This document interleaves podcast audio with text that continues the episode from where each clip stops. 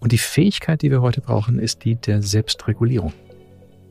Das heißt, wie, wie sorge ich für mich durch Reflexion, durch Loslassen, durch kreative Gestaltungsschritte, dass ich am Punkt bin, an dem mein Leben ist. Und wenn wir mit uns in Verbindung sind, da wo wir sind, ist immer Energie da.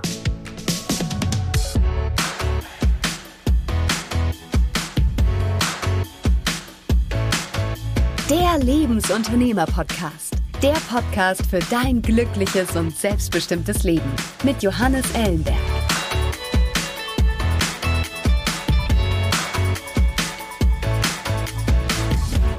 Diese Woche mit Tom Klein.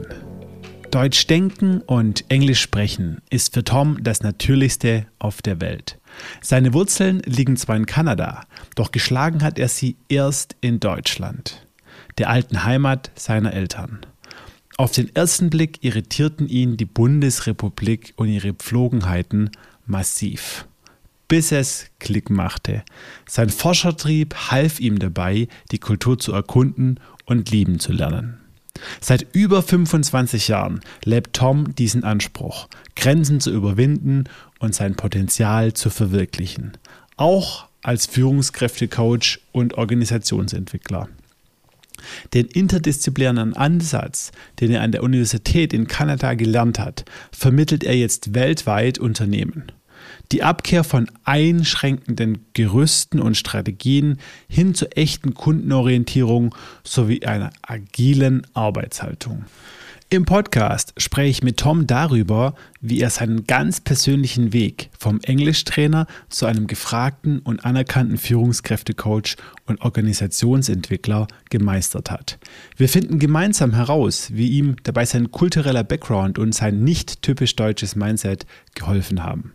Außerdem sprechen wir über den Beruf des Coaches und die Fähigkeiten, die es braucht, um als Coach erfolgreich und glücklich zu werden. Besonders fasziniert im Gespräch mit Tom hat mich seine unentwegt positive innere Erhaltung, mit der er jedem Aspekt in seiner Umwelt begegnet. Herausgekommen ist, wie ich finde, ein sehr hörenswertes und tiefgründiges Gespräch mit einem tollen Menschen. Und jetzt viel Spaß mit Tom Klein. Tom, hi, schön, dass du heute im Lebensunternehmer-Gott-Podcast hier bei mir zu Gast bist. Ja, hi Johannes, ich freue mich sehr, mit dir zu reden. Äh, wir kennen uns ja von dem Club 55 und äh, wir hatten jetzt die letzten Wochen die Gelegenheit, Kontakt miteinander zu haben. Und dann kamen wir auf die Idee, einen Podcast zu machen und da habe ich mich sehr gefreut. Ja, genau. Du hast es schon äh, das Stichwort äh, mir gegeben, der Club 55, ähm, eine Vereinigung von ja, Vertriebs-, Marketing-, Business-Experten aus dem deutschsprachigen Raum. Ähm, da bist du schon ein bisschen länger Mitglied. Ich äh, habe die Ehre, da letzte, letztes Jahr ähm, aufgenommen worden äh, zu sein in den Kreis. Und so haben wir uns kennengelernt und ja, direkt äh, natürlich Themen gefunden äh, zu sprechen. Und da freue ich mich auch total, dass wir dich jetzt hier, also mit wir meine ich unsere Hörer und ich, äh, im Podcast haben und dich so ein bisschen ausquetschen können, weil du bist ein ganz, ganz spannender Mensch, kein lauter Mensch, äh, ein leiser Mensch. Aber die stillen Wasser sind ja gewöhnlich tief. Und äh, da durfte ich schon so ein bisschen einen, sag ich mal, einen großen Zeh ins Wasser halten. Ja, äh, und habe gemerkt, ja, da ist einiges, da ist einiges geboten. Ähm, und deshalb freue ich mich wirklich, dich jetzt hier kennenzulernen. Ähm, und will da wie immer mal ganz vorne anfangen und so ein bisschen verstehen, ähm, ja, wie ist denn der Tom äh, aufgewachsen? Äh, warum spricht der Tom fließend Englisch und Deutsch? ja, äh, was ist denn so sein Hintergrund? Nehmen wir uns noch mal so ein bisschen mit auf, auf die Reise. Ähm, wie, bist du, wie bist du aufgewachsen? Ja, ich bin, ich bin Deutsch-Kanadier. Ich bin in Toronto äh, geboren und aufgewachsen. Meine Eltern sind deutsch und oder waren deutsch und ähm, waren erst ein Jahr im Land, als ich geboren wurde. Also haben wir Deutsch zu Hause gesprochen, bis ich in den Kindergarten kam und da musste ich Englisch lernen. Ähm, aber das war auch eine spannende Erfahrung, auch eine prägende Erfahrung, weil ähm, Sprache formt Denken. Und mhm. als ich in den Kindergarten kam, habe ich nicht verstanden, warum meine, meine Kumpels so denken, wie sie denken. Ähm, in Englisch denkt man anders. Und äh, das war so eine meiner ersten Herausforderungen, in einem Land geboren zu sein, wo meine Denkart schon eine fremde war im Vergleich zu meinem Umfeld. Und das hat schon sehr mhm. früh ähm, dazu, dazu geführt, dass ich Dinge dann reflektiert habe oder gelernt habe zu reflektieren, weil da gab es natürlich viele Fragen dazu. Hm. Das ist spannend. Also wie, wie, alt, wie alt warst du da ganz genau? Äh, bist du dann nach dem Kindergarten direkt, äh, direkt rüber oder wie? Ach so, nein, nein, nein. Ich bin in, in, in ich habe 30 Jahre in Kanada verbracht. Ähm, äh, ich bin dort zur Uni gegangen, habe zehn Jahre studiert, war vier Jahre Dozent an der Uni in Toronto und ähm, habe Deutsch, so wie ich es jetzt spreche, erst wirklich in Deutschland sprechen gelernt. Ah, okay, du hast, okay, du hast es jetzt erst kennengelernt in Deutschland und bist sozusagen, ja, okay, äh, Wahnsinn. Das heißt, deine Eltern haben dich, äh, sind deutsch, ne? Deine Meine Eltern sind deutsch. Sind deutsch, haben dich aber nicht zweisprachig, zweisprachig erzogen. Ja, doch, und zwar, äh, wir haben zu Hause Deutsch gesprochen, bis ich in den Kindergarten kam. Mhm. Mhm. Und äh, dann haben sie gemerkt, dass ich Schwierigkeiten habe, ähm, Englisch zu sprechen. Und sie sind, sind beide ähm, Lehrer gewesen. Meine Mutter Professor an der Uni, mein Vater Highschool-Lehrer. Und die haben, haben sich entschieden, wir wollen nicht den gleichen Fehler machen wie viele Immigranten, die zu Hause die alte Sprache weitersprechen, aber vergessen, weil es nur, nur zu Hause mhm. gesprochen wird und nicht sich wirklich einlassen auf die neue Sprache. Also schalteten wir dann ab dem fünften Lebensjahr etwa, schalteten wir auf Deutsch, auf Englisch um. Und mein Bruder ist vier Jahre jünger als ich und er hat wenig Deutsch mitbekommen. Deshalb. Hm. Okay, und dann war das genauso die Situation, die du, die du beschrieben hast, äh, als du dann in die Schule gekommen bist und gemerkt hast, äh, ja, Sprache formt Denken. Ich bin da mit meinem deutschen Denken plötzlich mit dem englischen, englischen Denken äh, konfrontiert worden. Es war also nicht nur die Sprachbarriere oder die andere Sprache, sondern auch eine Denkbarriere irgendwo in, in der Form. Ja, ja, und es ist, ist spannend, zu erleben, so in der Reflexion, während ich aufgewachsen bin, wie grundsätzlich verschieden die Annahmen von Kulturen sind. Mhm. Und äh, es ist schon, äh, man macht einen Schritt in das bewusste Selbst, wenn man diese Dinge in Frage stellen muss. Mhm. Deshalb neigte ich auch dazu, als ich aufgewachsen bin, immer Freunde zu haben, die, die von nicht kanadischen ähm, Eltern kamen. Also waren Mazedonier dabei, mein bester Freund eine Zeit lang war Franzose, mhm. da war ein Tunesier dabei. Also es waren alles Leute, Kinder, die eine ähnliche Erfahrung gemacht haben. Wir können nicht einfach unbewusst Teil unseres Umfeldes sein, sondern wir müssen durchaus Übersetzungsarbeit leisten. Ja, und so mhm. kommt man schon mal ins Reflektieren. Ja, das ist super spannend, weil ich meine, das erleben wir tatsächlich jetzt auch ähm, ja eigentlich überall, wo es um, um, um Immigration geht, ähm, äh, wo es um, um ja, Ein Anpassung geht, Integration geht äh, und diesen, diesen, ja, wenn man es auch in Deutschland schaut, ne, also äh, Migrantenkinder ja, unterschiedlicher Nationalität sind, bilden oftmals eine Gruppe. Mhm. Ja. Und ich finde es schon spannend zu be, be ähm, ja, oder wenn, wenn du sagst, jetzt die, würde man jetzt ja meinen, ne, dass die westlich-kanadische Kultur mit der westlich-deutschen Kultur nicht allzu weit entfernt sind, aber es trotzdem schon passiert. Ne? Und wie muss das dann irgendwie auch sein in, ja, sag ich mal, einer, einer östlichen Kultur, ja, äh, zu, einer, zu, zu, einer westlichen Kultur? Da müssen die Unterschiede ja äh, vermutlich nochmal viel größer sein. Ja, und wir unterschätzen dramatisch, wie anders die Kulturen sind. Zum Beispiel äh, die kanadische und die europäischen Kulturen sind ein bisschen näher, aber die deutsche und die amerikanische sind extremst unterschiedlich. Und weil wir alle Westler sind und äh, dann alle meistens auf Englisch kommunizieren und wir ähnliche Fernsehserien schauen, denken wir, dass wir gleich denken. Aber das ist überhaupt nicht der. Fall. Und ich würde fast sagen, ich habe auf der ganzen Welt gearbeitet, in ganz, ganz vielen Ländern mit, mit Aufträgen als Berater. Und da kam so ein Punkt, wo ich dachte, dass die Deutschen den Chinesen wahrscheinlich näher sind als den Amerikanern. Hm, Wahnsinn. Ja. So von ganz tiefen ja, kulturellen Vorannahmen. Ja. Gibt es auch gigantische Unterschiede natürlich, aber das war auch ein Teil ja. von der Freude und der, der, der Entdeckung, die mein Beruf mitgebracht, mitgebracht hat, dass ich halt in sehr vielen Ländern gewesen bin und mit sehr vielen unterschiedlichen Kult Kulturen arbeiten durfte. Und äh, ich bin kein interkultureller Trainer, also ich kenne die Kulturen, die Einzelnen im Detail nicht so, dass ich sowas machen könnte. Aber schon alleine dadurch, dass man mit Menschen aus verschiedenen Kulturkreisen arbeitet und in, in meinem Fall sind meine, meine Gruppen fast alle international ähm, ähm, belegt. Äh, also da gibt es mhm. fünf, sechs, zehn, zwölf Länder in einer Gruppe. Und es macht es immer spannend. Mhm. Ja, Okay, spannend. Also wir merken schon, wir driften, wir driften schon, schon ab, ja. Äh, das, es geht schnell, schnell bei dir, weil das so spannende Themen ja. sind. Ähm, lass uns weiter bei deiner, äh, bei dem Aufwachsen bzw. deiner Karriere äh, bleiben. Du hast dann studiert in Kanada, mhm. du hast dort ähm, noch, noch an der Uni gearbeitet, habe ich das, habe ich das gerade richtig, richtig Genau, während meiner Master- und meiner Doktorarbeit habe ich ja. als äh, TA, Teaching Assistant, gearbeitet und ja. wir hatten extreme ja. Freiheiten und Verantwortung. Das heißt, ich habe eigene Gruppen von etwa 20 Studenten gehabt, die in ihrer Bachelor-Ebene unterwegs waren mhm. und äh, habe für die verschiedenen Professoren gearbeitet und deren Seminargruppen geleitet. Und so bin ich zum ersten Mal zum Unterrichten gekommen. Mhm. Ja. Was, was, war das, was war das Thema, das du, ähm, das du dir ausgesucht hast für deine Promotion? Die metaphysischen Grundlagen der politischen, politischen Verpflichtung. oh. Ja, ja, es war ein ganz schweres Thema. Das klingt Anspruch, das, das klingt anspruchsvoll. Und als, als, als Assistent, als, als Dozent habe ich dann äh, Psychologie ja. und Politik unterrichtet. Das, da habe ich für Paul Rosen was gemacht, der Spezialist für die ah, Themen okay. war. Äh, griechische und römische Mythologie ja. und äh, europäische Ideengeschichte. Spannend. ja. Spannend. Ja, ja. Europäische Ideengeschichte. War das, war das die Heimatverbundenheit oder was hat dich an Europa interessiert? Das ist eine spannende Frage, weil dadurch, dass ich meine eigene Art zu denken permanent hinterfragt habe, habe ich natürlich mhm. nach einem Spiegel gesucht, wo ich mich wiederfinden würde.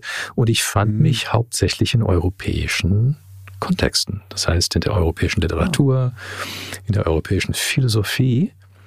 Und das machte ich dann zu meinem Fach. Ähm, und da, ja, genau, da habe ich mich zu Hause gefühlt. Spannend. Das würde ja bedeuten, dass das, was dir deine Eltern mitgegeben haben in deinen ersten sechs Jahren, deutsche Sprache, ich meine natürlich auch länger irgendwie deutsche Kultur ja. auch, ne, so, ähm, dem überwiegt, ähm, oder stärker wiegt äh, als was das, was du Erfahrungen ja, äh, selber gemacht hast in der Schule, in deinem sozialen Umfeld, äh, als du 30 Jahre in dem Land ge, äh, gelebt hast. Ja, es ist spannend, weil ich spreche immer noch Englisch leichter als Deutsch. Auf Deutsch mache ich immer noch hm. leichte Fehler. Ich muss immer eine leichte Konzentration aufrechterhalten, um, um die Sprache zu bändigen. Äh, und auf Englisch brauche ich das nicht. Ja? Was man übrigens, by the way, in keinster Weise merkt, nee, eben, sollst du auch nicht. sollst du auch nicht. Das ist eine rein interne Erfahrung, ähm, okay. dass das nicht ganz so unbewusst selbstverständlich fließt wie, ähm, wie Englisch.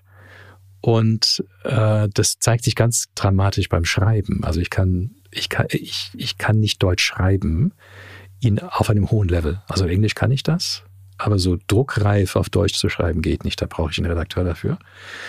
Ähm, und die Erfahrung war, dass, dass ich zwei Ichs habe letztendlich durch die Kulturen. Mhm. Also es gibt ein kanadisches Ich, das hat meine Frau kennengelernt, als sie zum ersten Mal vorletztes Jahr mit mir nach Kanada flog. Und sie hat gesagt, du bist ein anderer hier. Es ist subtil, aber es ist ganz deutlich zu spüren. Die ganze Mimik, die ganze Körpersprache, die Art der Kontaktaufnahme ist eine andere. Ähm, und äh, ich habe bestimmt 20 Jahre gebraucht, bis ich an dem Punkt war, wo ich das Gefühl hatte, diese verschiedenen Aspekte der Persönlichkeit sind einigermaßen integriert. Die liefen lange hm. nebeneinander her. Hm. Das ist aber auch spannend, was du sagst. Weil wenn, wenn, wenn du zwei Persönlichkeiten hast, wie du es So stark würde ich es nicht? Ne? ausdrücken. zwei, zwei, zwei persönliche Qualitäten vielleicht. zwei persönliche Naja, also gut, es ist immer die Frage, was man damit assoziiert. Ja. Ne? Aber irgendwo ne, zwei, zwei Kulturen und auch so zwei Ichs, mit denen du dich identifizieren kannst und das dann, also das ist nicht irgendwie hier so eine, eine bipolare Persönlichkeitsstörung endet, sondern, sondern einfach, ja, äh, äh subtile Unterschiede äh, letztendlich da sein. Ähm, das lässt sich, du kannst ja nicht zwei sein, aber das heißt ja im Umkehrschluss eigentlich, ähm, dass du, du, du selber ja, äh, keiner von beiden bist. Da muss es ja was, was anderes geben. Ja, das lässt mich, das führt mich zu der spannenden Frage, was ist ein Ich? Und da gibt es das schöne Buch äh, von, oh, den Autor habe ich gerade nicht im Kopf, aber wer bin ich und wenn ja, wie viele? Richard, Richard Albrecht. Ähm, und ich glaube, dass die Vorstellung, dass wir eine monolithische Persönlichkeit sind, ist sowieso ein Märchen. Das ist ja nur ein Bild, was, was Menschen mit sich rumtragen oder vor sich hertragen.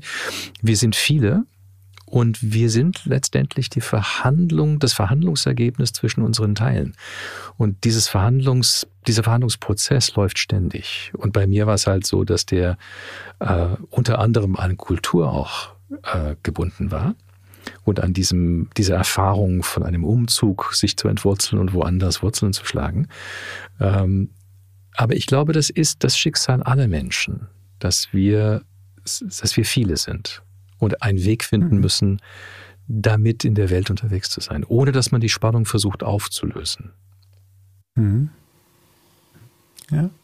Ja, das ist ein ganz, ganz spannender Aspekt. Vielleicht, vielleicht können wir da ähm, später nochmal ein bisschen näher drauf eingehen. Ähm, lass uns mal weiter verstehen, ähm, wie das gekommen ist, dass du ja im schönen Rheingau inzwischen ähm, angesiedelt bist und nach Deutschland gekommen bist. Du warst dann also an der, an der Uni, hast promoviert, hast es fertig gemacht und irgendwann warst du dann knapp 30, 30. Und dann, warum kommst du nach Deutschland? War dann diese innere Sehnsucht zu dieser europäischen Kultur so groß oder was war der Anlass? Ja, und äh, nur, nur äh, zur, zur Klarstellung, ich habe es nicht fertig gemacht. Mhm. Das ist auch ein Teil meiner, meiner Historie.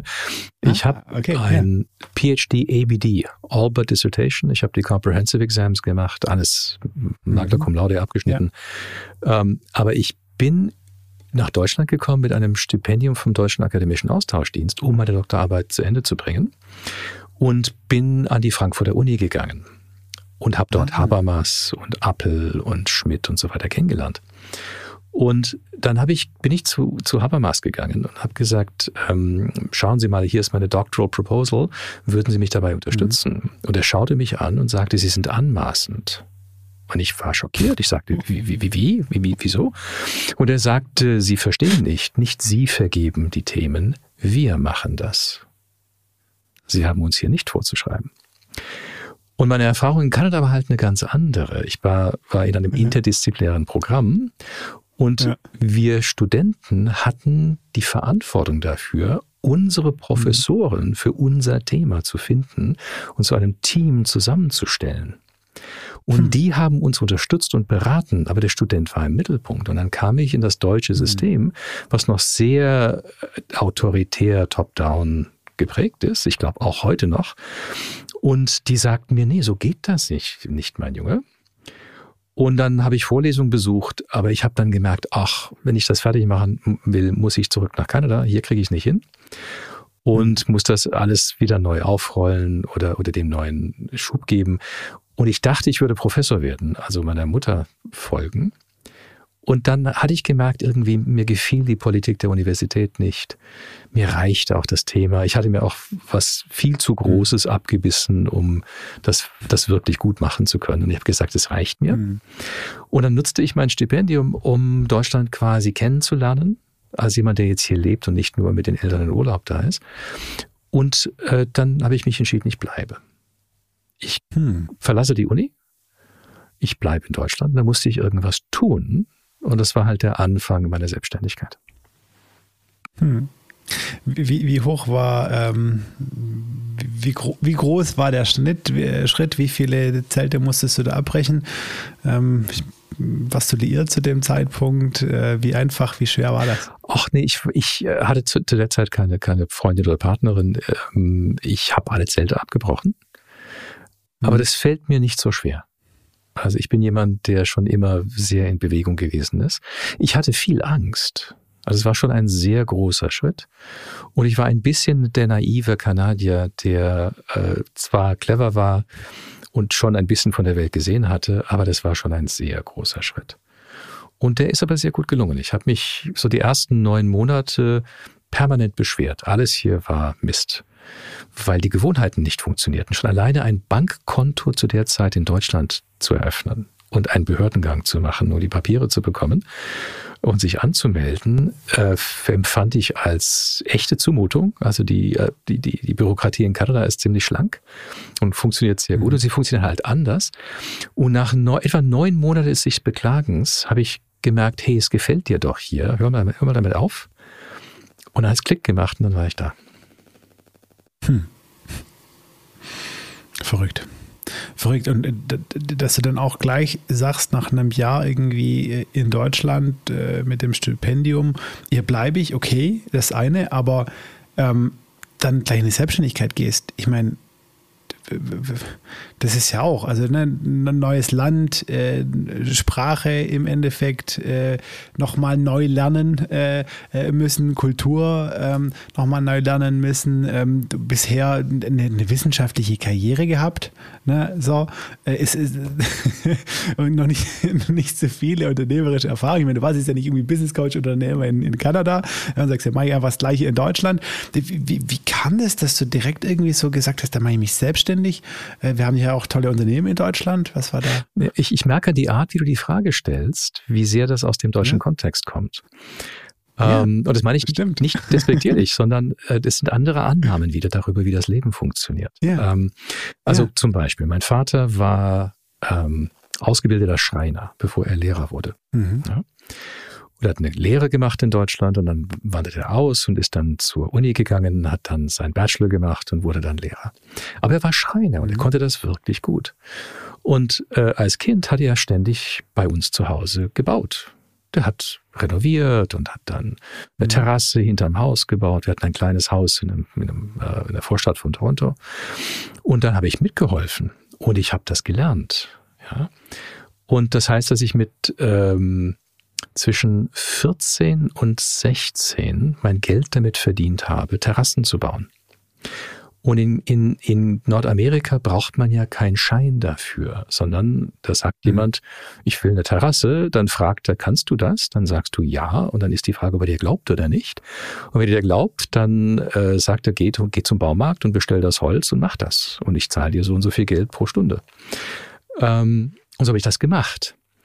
Und dann mit 16 habe ich, äh, also in Kanada ist die Schulzeit anders ähm, äh, verteilt und da hat man im Sommer immer drei Monate frei.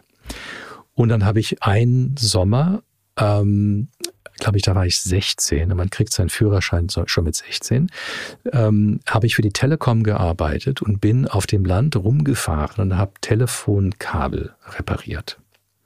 Mhm. Ähm, und es war für mich eine Selbstverständlichkeit, einfach zu arbeiten. Und schon, zwar schon als Kind, mhm. weil ich äh, Taschengeld verdienen wollte und mein Leben gestalten wollte. So, und in diesem Gefühl, wenn man Geld braucht und sich orientieren muss, dann arbeitet man halt, kam ich nicht auf die Idee, zu einer Firma zu gehen, sondern habe mir überlegt, was gibt's denn, was man machen kann, wofür man Geld verdienen kann, und zwar schnell. Und dann habe ich Englischunterricht gegeben. Ich bin zu einer privaten Sprachschule, habe gesagt, äh, ja. such dir Lehrer. Die haben gesagt, ja, äh, kannst du das? Ich habe denen meine Uni-Papiere gezeigt. Die haben gesagt, oi, oi, oi, so einen Lehrer kriegen wir meistens nicht in der Sprachschule. Und hatte ich sofort ähm, Kunden. Und die habe ich abgerechnet auf selbstständiger Basis über die Sprachschule und da war ich selbstständig. Hm. Ja, stark. Das ist ein, es ist ein ganz, ganz spannender Punkt, äh, den du, den du gerade beschreibst. Ähm, und steckt auch in mir, wie du wieder in meiner Frage wahrscheinlich richtig, äh, richtig, richtig rausgehört hast, äh, weil ich einfach hier sozialisiert bin, ähm, es aber irgendwann mal tatsächlich gemerkt habe und, äh, und, und, und, und, und, äh, dagegen ankämpfe, ja, und das versuche letztendlich auch ähm, für andere zu tun, äh, zumindest die, die da was ändern wollen, eben dieses ja, so ein bisschen, hat es auch schön beschrieben mit der, in, der, in der Situation mit dem Habermas. Ne? Ähm, du, du, sagst, okay, obrigkeitshörige Deutsche, abhängig von irgendwas, ich, ich kann es nicht, also ich mache es mal total lapidar, ich kann es nicht selber, ich muss irgendwo hingehen, irgendjemand muss mir Arbeit geben, irgendjemand muss mir ein Thema geben, irgendjemand, ne? So, und, und das ist schon irgendwie so ein bisschen drin in der, in der deutschen Kultur, das nehme ich auch wahr. Ähm, Und du sagst, hey, Moment, wenn ich aber 30 Jahre in Kanada sozialisiert bin, dann, dann denke ich gar nicht so. Dann denke ich, yo, Geld muss her, was kann ich? Das mache ich. Mhm. Fertig. Ja, so ist es. Und da ist relativ wenig Ego dabei. Das heißt, das Gefühl, ja. ähm, mein Lebenslauf sieht nicht richtig aus oder ich, ich falle aus mhm. dem Arbeitsmarkt raus oder sowas. Das sind Gedanken, die mhm. überhaupt nicht, nicht in mir aufgekommen sind, weil ich wusste ja gar nicht, dass es sowas gibt. Verrückt. Ja. Ja. Ja. Okay, krass. Ja, aber das ist natürlich, ja, da, da, da, sieht man, da sieht man wirklich, was, was kulturelle Prägungen letztendlich da mit einem machen können, was sie begünstigen und was sie, was sie vielleicht verhindern oder ähm, tatsächlich erschweren. So, dann warst du ein guter Sprachlehrer, nehme ich an. Ähm, aber irgendwann mal hast du dann gesagt, boah, vielleicht gibt es noch andere Aufgaben für mich hier in Deutschland. Ja, meine, meine Erfahrung im Leben ist, ähm, erstens langweile ich mich sehr schnell. Das heißt, ich bleibe mhm. nicht bei etwas, wenn es mich langweilt. Und einfach einen Englischunterricht zu machen, hat mich ja sehr schnell gelangweilt. Äh, es war nett, es war schön, weil ich Menschen kennengelernt habe und ich konnte an mhm. meinem Deutsch arbeiten. Ja, weil ich mhm. war dann im deutschsprachigen Kontext und dann ging es hin und her zwischen Deutsch und Englisch und eigentlich habe ich es dafür gemacht, neben dem Geld verdienen. Und ich wurde sehr schnell als Business-Sprachtrainer vermittelt und kam, glaube innerhalb von Wochen mhm. zur Zentrale der Deutschen Bank. Und dann fing ich an, den obersten Führungskräften bei der Deutschen Bank, wegen meinem Uni-Status, fing ich an, Englischunterricht zu mhm. geben. Und ich bin, wenn ich irgendwas bin, bin ich ein sehr guter Schüler.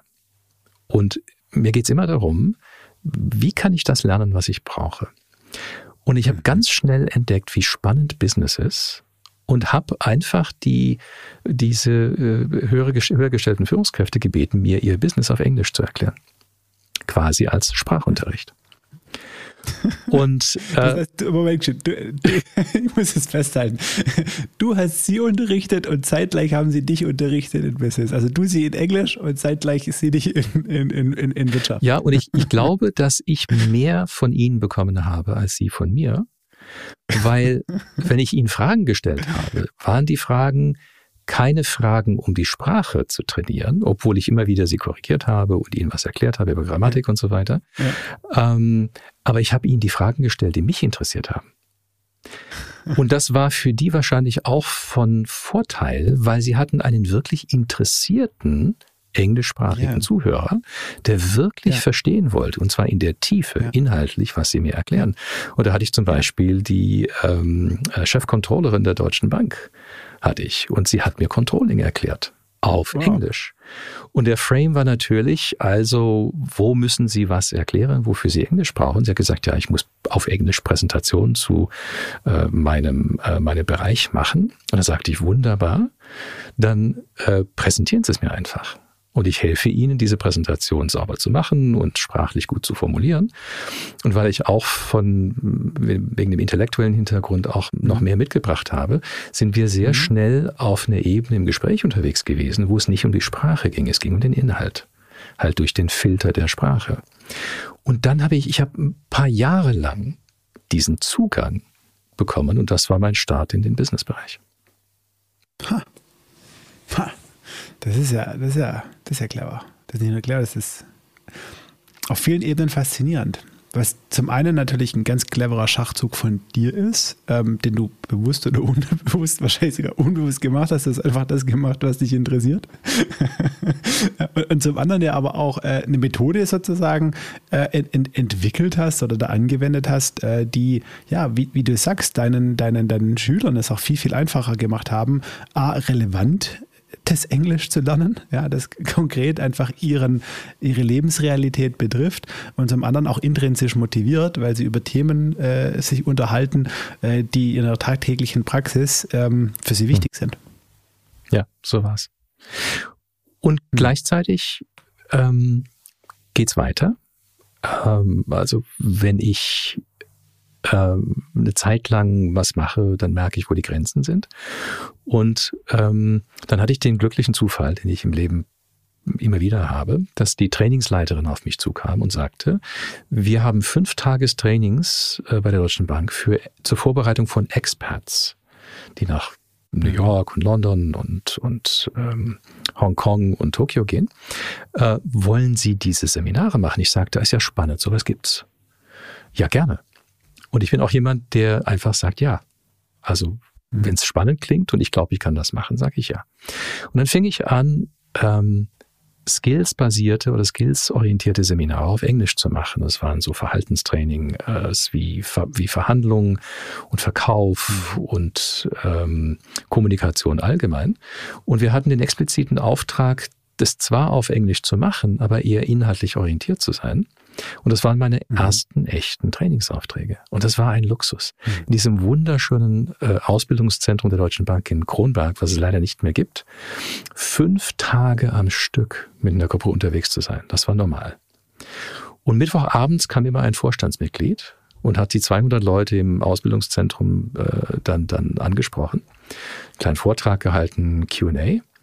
Mhm. Und so tauchte ich in diese Deutsche Bankwelt ein und merkte relativ schnell, du musst von der Sprache wegkommen. Ja, wenn du nicht mhm. diesen, diesen ähm, Anstrich Sprachlehrer haben willst, dann muss das mhm. rein inhaltlich äh, ausgerichtet sein. Mhm.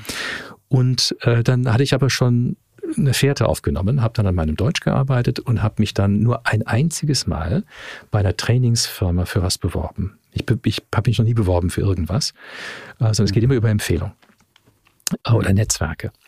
Und dann äh, habe ich mich beworben und ich glaube nur einmal und dann kam gleich ein Jahr. Und dann wurde ich in ein Projekt reingenommen auf Deutsch als Coach für mhm. einen Change-Prozess von Boston Consulting bei der Umstellung der baden-württembergischen Bank von so einer bürokratischen Organisation in eine vertriebsorientierte Organisation. Und dann war ich plötzlich auf Deutsch unterwegs und war jeden Tag in einer Filiale und habe äh, Filialleiter und Vermögensmanager gecoacht auf Deutsch, was tierisch anstrengend war. Es hat über fünf Jahre gedauert, bis mein Gehirn Deutsch relativ mühelos äh, einen Tag lang machen konnte. Und da ging es nicht mehr um Sprache, da ging es nur um Inhalt. Und hm. von da an habe ich einfach geschaut, okay, wie sieht dieser Entwicklungsweg aus? Und ähm, da bin ich immer engpassorientiert gewesen, weil ich gemerkt habe, es gibt Probleme dieser Führungskräfte, die im Thema Führung liegen. Also habe ich mich schlau gemacht, was die Probleme sind und habe mich dann beworben, also beworben, habe gesagt, ich kann es. Ich habe die Hand gehoben, habe gesagt, äh, ich mache Führungstrainings für euch. Und dann haben die ja gesagt. Und dann fing ich an, die Probleme der Führungskräfte auf Führungsverhaltensebene zu bearbeiten. Ja, und dann ging es weiter, weil die Führungskräfte oft wirklich ausgeliefert waren, irrsinnig gestaltete Prozesse gegenüber. Mhm. Und da habe ich eine Prozessberaterausbildung gemacht und fing an, Prozessberatung zu machen, so in Richtung Lean. Und es ging halt immer so weiter, weil immer, wo immer der Engpass war, bei den Prozessen ging es dann um die IT und bei der IT ging es um die Strategie und dann von der Strategie ging es in die, in die Innovation und dann sind wir in die agile Arbeit gegangen. Und so, man hat immer gemerkt, wenn man irgendwas tut, wo es hängt, wo der Engpass ist mhm. und wo es eine Öffnung braucht. Und dafür habe ich mich einfach bereitgestellt. Hm.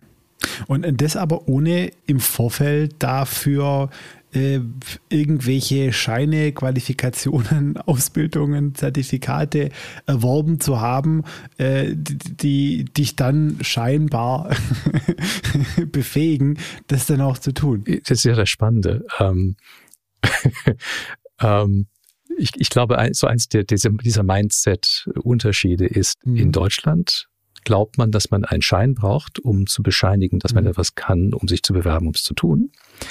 Und als Kanadier, besonders als so freiheitlich erzogener Kanadier wie ich, ging es darum zu mhm. schauen, ob man etwas kann, sich dafür zu melden, den Auftrag zu haben, um dann sich zu qualifizieren dafür, damit man es kann. Mhm. Äh, ich habe über 20 Jahre lang mindestens 30 Tage Fortbildung pro Jahr gemacht. Ich, äh, also ich lebe, um zu lernen letztendlich. Mhm. Und ich habe Geld gebraucht, um auch meine, meine, meine Lernprozesse zu finanzieren. Mhm. Äh, aber ich habe mich zuerst gemeldet dafür, ich mache jetzt Führungstraining mhm. oder ich mache jetzt Prozessberatung. Ja. Und dann ja. habe ich gemerkt, okay, dafür ja. brauchst du was und dann holst du dir das jetzt. Ja, ja, spannend. Ähm, das, man, man, kann es auf die Psychologie zum Beispiel, ähm, äh, kann man schauen. Wenn man Psychologie studiert, lernt man ja nicht mit Menschen umzugehen. Ja, die mhm. Psychologie befähigt einen nicht dafür, mit Menschen zu arbeiten, nicht die akademische Psychologie. Mhm. Ähm, wenn man Therapie machen will, wenn man wirklich in die Transformationsarbeit mit Menschen gehen will, dann braucht das praktische Fortbildungen. Und ähm, das ist ganz ähnlich mit, mit so gut wie allem, was man auf akademischer oder technischer Ebene lernt. Das ist zwar eine gute Voraussetzung, aber die Fähigkeit, es zu tun, lernt man im Tun. Mhm. Ja, zum Beispiel so eine, eine Therapieausbildung heißt, dass man drei Jahre lang Therapie mit Menschen macht, im Probemodus. Mhm. Das sind, mhm. dann arbeitet man mhm. mit Kollegen, die die, die gleiche Ausbildung machen. Und irgendwann mhm. mal hat man so viel das gemacht und so viel Supervision gemacht und so viel Erfahrung gesammelt, dass man äh, auf die Menschheit losgelassen werden kann.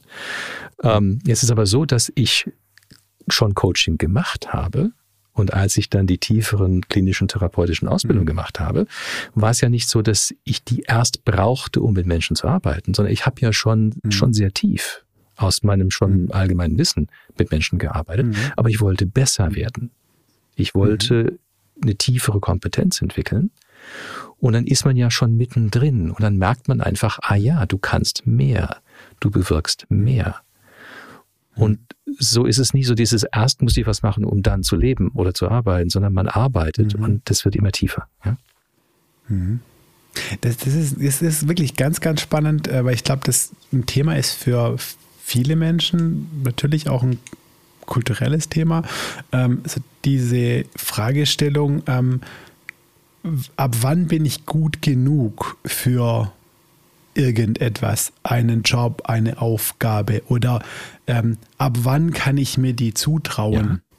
Ja. Ähm, und du sagst, ja, ich, ich, check das ab, äh, will ich das machen? Also es ist wahrscheinlich eher so ein, will ich das machen? Wie fühlt sich das an? Weil so irgendwo hart empirisch belegen äh, kannst es ja in dem Fall nicht.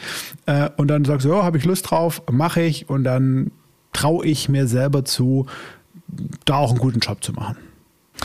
Du bist bereit, du bist gut genug dafür, wenn du einen Auftrag hast. Das heißt, wenn du jemand hast, der sagt, ich traue es dir zu und ich zahle dir Geld dafür und ich erwarte ein Ergebnis von dir, dann bist du gut genug. Ja? Mhm. Das gilt nicht für, für Gefährdungsthemen wie zum Beispiel äh, Mediziner. Ja, also da gehst du nicht mhm. hin zum Krankenhaus, sagst, ich kann operieren, schneidest du Leute auf und hoffst, dass es gut geht. Aber mhm. Business funktioniert ja nicht so, sondern Business ist mhm. eine Welt, in der, das ist eine Welt, die fehlertolerant ist. Eine mhm. Welt, in der man permanent sowieso lernen muss im Geschehen. Mhm. Äh, und du musst dich beweisen. Und entweder beweist du dich oder nicht. Entweder mhm. schaffst du das Ergebnis mit dem Team oder mit den Führungskräften und du kriegst ein gutes Feedback oder du wirst abgelehnt. Und wenn die Welt dir spiegelt, wir finden dich gut und du stiftest einen Nutzen, dann bist du gut. Das reicht. Hm. Und es muss gar nicht so spezifisch sein. Also wenn ich mir jetzt deinen dein Werdegang anschaue und auch die Station, die du jetzt aufgezählt hast, dann fand man dich als Englischlehrer gut erstmal. Also ne, so in dem Kontext hast du gewirkt. Ja. Und dann kam äh, das Thema mit äh, inhaltlich und den, den Expats hinzu. Da, da hat dich ja inhaltlich sozusagen dein Auftraggeber noch nicht, äh, nicht beurteilen können, sondern der hat dich als, als Mensch, als, als in deinem aktuellen Wirkungsfeld gut gefunden und gesagt, ja, wenn er das kann, kann er auch das. Und von, von, von den Trainings dann, ja, inhaltlich ging es ja dann auch plötzlich ins Coaching, was ja dann auch äh, eigentlich nochmal eine ganz andere Disziplin ist, Training äh, und Coaching. Da kommen wir vielleicht auch später nochmal ein bisschen mehr ja, drauf. Ja, äh, so von wegen, ne? also der, der gute Trainer, äh, okay, dann, dann kann er auch coachen. Ja, ähm, und der deutsche Reflex, ich, wir machen das einfach mal am deutschen Reflex fest, ob das immer, immer, immer, immer komplett richtig ist, äh, ist egal, aber dafür musst du jetzt halt herhalten. Äh, der deutsche Reflex ist ja, Moment, okay, ich kann das schon machen, aber ich mache jetzt erstmal irgendwo eine Ausbildung zum systemischen Coach, weil bisher bin ich ja nur Trainer. Ähm, ja, wobei ich glaube, es ist die Reihenfolge, um die es geht und das Bewusstsein, in dem man es mhm. tut. Ich habe auch eine, unter anderem eine systemische Coach-Ausbildung gemacht, eine große, mhm. Äh, äh, von einem extrem kompetenten Mentor. Äh, und ich habe irre viel gelernt dabei und erst dabei gemerkt, was ich alles nicht weiß und was meinen Kunden gut tun wird, dass ich das weiß. Und ich habe geübt und gemerkt, dass mir, sich mir Dinge erschließen, die ich vorher nicht kannte mhm. und dass die auch in meinen Aufträgen meinen Kunden sehr gut tun würde. Aber ich bin nie auf die Idee gekommen, dass weil ich das nicht weiß, ich mir nicht zutraue zu coachen. Ähm, man schaut mhm. auf die Aufgabe und wenn man einen, einen Nutzen stiften kann, wenn man, wenn man einen Beitrag leistet, der im Vergleich zu dem, was andere machen, gut, ein guter ist, dann reicht das. Mhm. Ja, und da braucht man vielleicht ein gewisses Selbstbewusstsein und eine gewisse Grundfähigkeit, als Mensch im Leben unterwegs mhm. zu sein und Dinge zu verstehen mhm. und, und entsprechend darauf mhm. zu reagieren. Ähm, aber das ist Lebenserfahrung. Das kriegt man nicht durch eine Ausbildung. Mhm. Ja, das ist ein ganz spannender Punkt, aus dem, auf dem finde ich. Deswegen reite ich da gerade so ein bisschen äh, drauf rum, ähm, weil ich, ich mir das wünschen würde, äh, dass das ein bisschen verbreiteter wäre. Genau dieses, dieses Denken, äh, das einfach auch mal, ja, einfach zu beurteilen, wie du schön sagst, ne, kann ich irgendwie da weiterhelfen? Ähm, will ich das? Traue ich mir das zu? Und das dann einfach auch mal äh, zu machen und nicht, ähm, ja, sich da zu hinter verstecken, dass, dass man dafür nicht offiziell über einen Schein befähigt mhm. ist. Ja. ja, spannend. So, und dann warst du plötzlich Coach. Also auch vom, vom Auftrag. Wurdest du als, wurdest du als Coach beauftragt, ähm, hast dann, wie du es immer gemacht hast, äh, gesagt, so, und jetzt mache ich auch noch die Ausbildung dazu. Ja, äh. ja es, ist, es, ist immer, also, es ist selten, dass, dass es so schwarz-weiß ist, dass man noch keine Ausbildung ja. hat und dann ja. fängt man schon an zu arbeiten, sondern ich hatte bis zu dem Zeitpunkt, da war ich schon so drei Jahre dabei, hatte ich schon, hm. was weiß ich, 60 Tage Fortbildung genossen auf verschiedenen Weisen. Hm. Und ähm, da war genug bei den Ausbildungen dabei, dass ich wirklich mit Recht sagen konnte, ich bin qualifiziert mhm. als junger Mann, der am Anfang seiner Karriere steht, wenn ihr so jemand sucht, und das war es ja auch so, also die, die, da gab es Senior-Trainer und Coaches, die heute in meinem Alter sind, damals in meinem Alter, jetzt. Und ich. Du warst 33, 34 genau, so ungefähr? Genau. Ja. Und äh, die haben die, das Projekt in der Hand gehabt, die haben drauf geschaut, dass alles gut läuft, die haben unsere Reflexionsrunden mhm. gemacht und dann auch intern Coaching mit uns gemacht. Da war ich wirklich ein, ein Auftragstrainer bei einer Trainingsfirma. Es war noch mhm. eine gute. Und ähm, sie haben dann dafür gesorgt, dass, dass, dass der Auftrag gut ging. Und ich, hab, ich war halt mhm. Zulieferer in dem Sinn. Also mhm. konnte da nicht sehr viel schiefgehen. Ähm, mhm. Aber ich habe die Hand gehoben, gesagt, ja, ich kann das, natürlich. Also gebt mir die Kunden und äh, ich mache das. Und dann habe ich ein paar Kunden gehabt, wo es nicht so gut gelaufen ist. Und das habe ich das Feedback bekommen, das hat mich dann auch, auch wach gemacht und ich habe gemerkt, okay, was fehlt dir, was musst du lernen? Mhm. Dann habe ich mich dahinter geklemmt und habe das gelernt. Und so geht's cool. weiter. So geht's weiter. So, und das hast du dann die letzten zehn Jahre, 15 Jahre? 15 Jahre lang im Endeffekt dann diese Coaching-Profession für dich ganz persönlich weiterentwickelt? Ich bin schon über 25 Jahre dabei. 25. Ja, du siehst nur so jung. Ja. ja wie alt bist du, Tom? ja, ja, ja. Ähm, die, ähm, was mich auch freut, und ich glaube, für unser Geschäft ist das auch wichtig. Man ist ein Stück weit im Showgeschäft. Und äh, sein Erscheinen ist dann auch wichtig. Ähm, also habe ich, hab ich da Glück mit meinen Genen. ähm, ja, und dann, also ich mache Coaching und äh, dieses mhm. Coaching hat sich im Laufe der Jahre in, äh, mit Fähigkeiten angereichert, die aus der Therapie kommen. Mhm. Äh, ich habe die letzten zehn Jahre ähm, tiefere Ausbildung gemacht im, in Somatic Experiencing und in äh, Neuroaffective Relational ähm, Model. Das ist ein entwicklungspsychologisches Modell. Beide sind sehr somatisch orientiert, also körperorientiert. Mhm. und das sind so und so neueste Stand der, der psychologischen mhm. äh, Therapiemethoden. Mhm. Und das fließt indirekt auch dann in die Business Coachings ein. Das ist einfach eine Kompetenz, mhm. die im Hintergrund ist. Ja, ja. Aber den, den Business-Bereich, den hast du bisher als Coach nicht verlassen. Also Business ist dein, dein zentraler Aufhänger. Ja. Natürlich den Menschen dann, klar, aber der, der, der große Kontext ist, ist das Business. Absolut, ja. So, und die, also die, die Entwicklung ging, ging dann so weiter, dass ähm, äh, ich dann immer mehr Lean-Beratung gemacht habe. Ähm, mhm. Ich war immer auf der Soft Facts Seite und äh, da habe ich äh, sehr prozessorientierte äh, Prozessberatungskollegen gehabt, die dann die, die Prozessberatung gemacht haben. Da gab es den großen Richtungsstreit in den 2000ern zwischen äh, Process Reengineering, was wir gemacht haben, und Soll-Prozesse, mhm. die aus der IT kamen. Und mhm. die IT hat gewonnen. Und dann fing ich an, mit, mit äh, größeren IT-Unternehmen Kooperationen einzugehen. Da war Bearing mhm. Point zum Beispiel eine Zeit lang dabei. Da hatte ich eine Visitenkarte von Bearing Point als externe Mitarbeiter.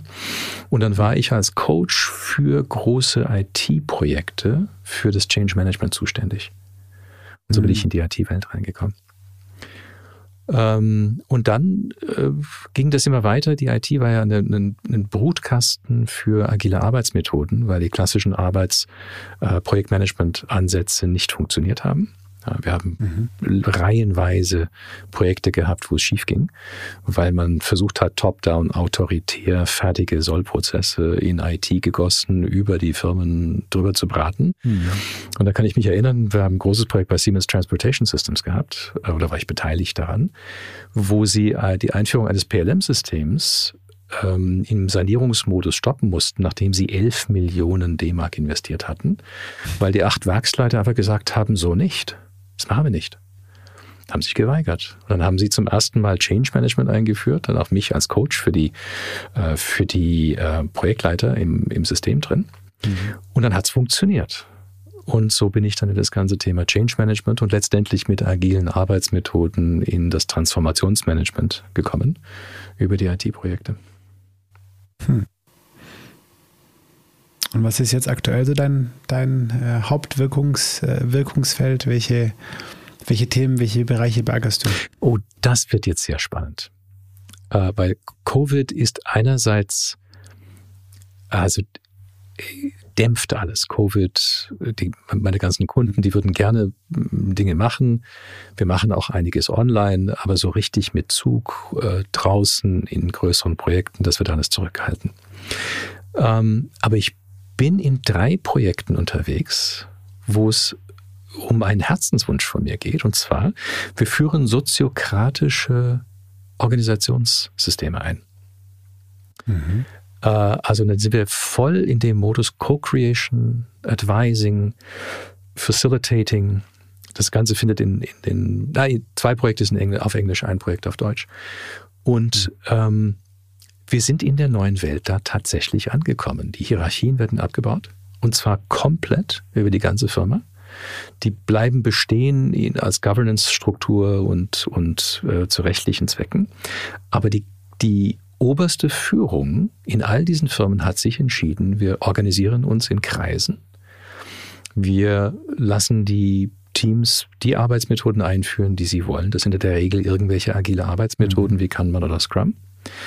Und wir machen ganz viele moderierte Entwicklungs- und Findungs- und Koordinationsgespräche, mhm. wo die Teams in sich und untereinander in so Team of Teams Ansätze ansetzen, ähm, wie sie sich selbst managen. Mhm. Und das ist einfach wunderbar. Also endlich, das, das sind Firmen, das sind auch Weltfirmen, Firmen von Rang, wo ich vor fünf Jahren gedacht habe, die kommen nie dahin. Und jetzt mhm. sind sie da. Jetzt passiert's. Spannend.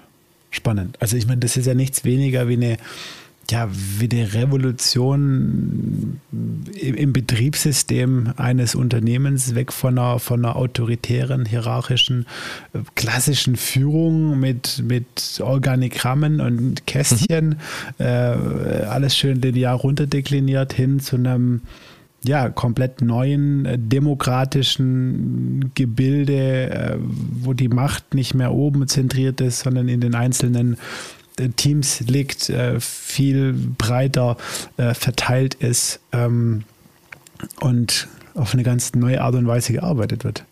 Willst du, willst du mir damit sagen, dass es jetzt soweit ist? Es ist soweit. Es ist soweit. Wir sind, wir sind in Deutschland. Dass, dass wir, wir sind in Deutschland immer noch schmerzhaft ja. langsam, was das angeht.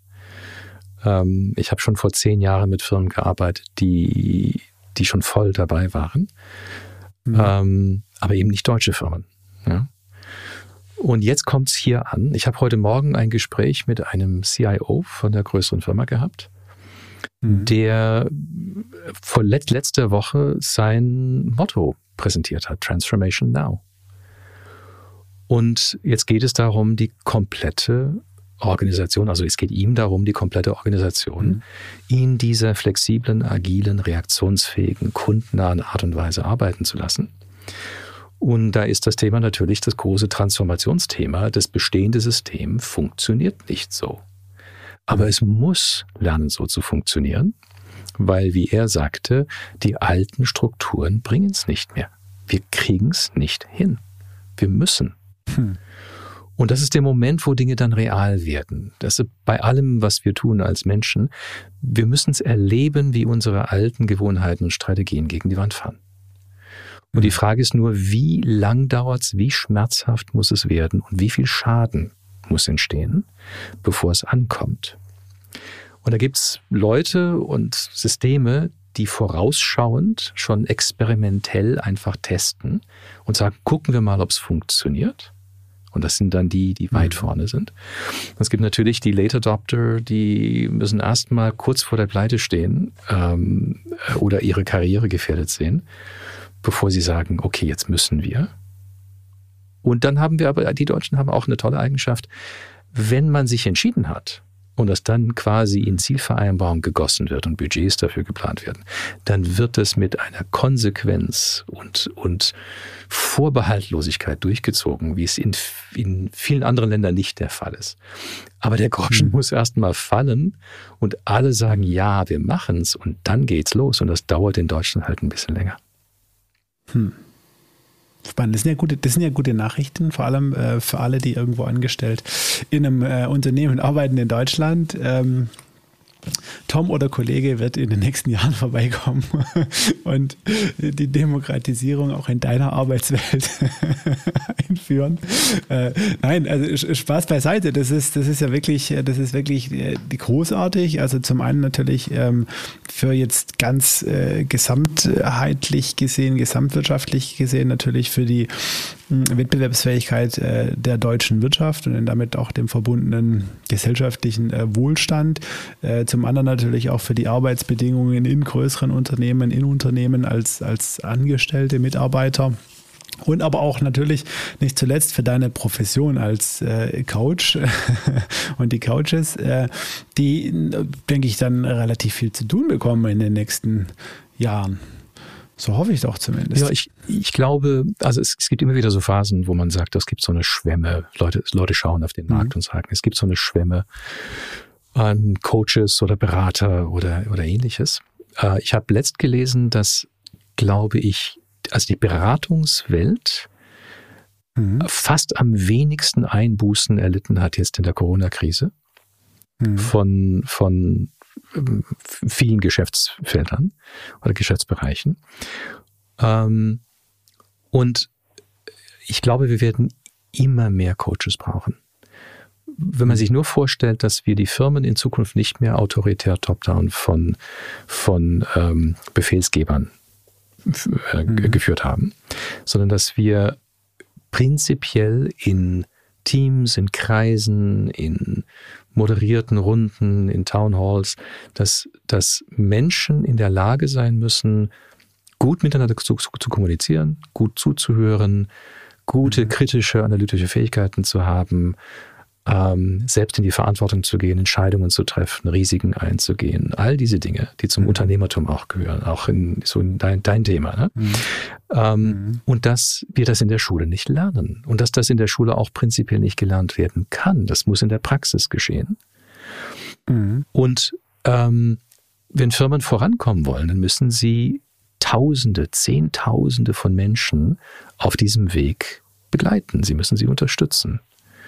Und die können nicht genügend interne Coaches aufbauen dafür. Die, die, die Anzahl der mhm. Coaches, die wir haben, die echte Profis sind, reichen ja kaum, um den Bedarf abzudecken, interne Coaches auszubilden, damit das skaliert mhm. werden kann.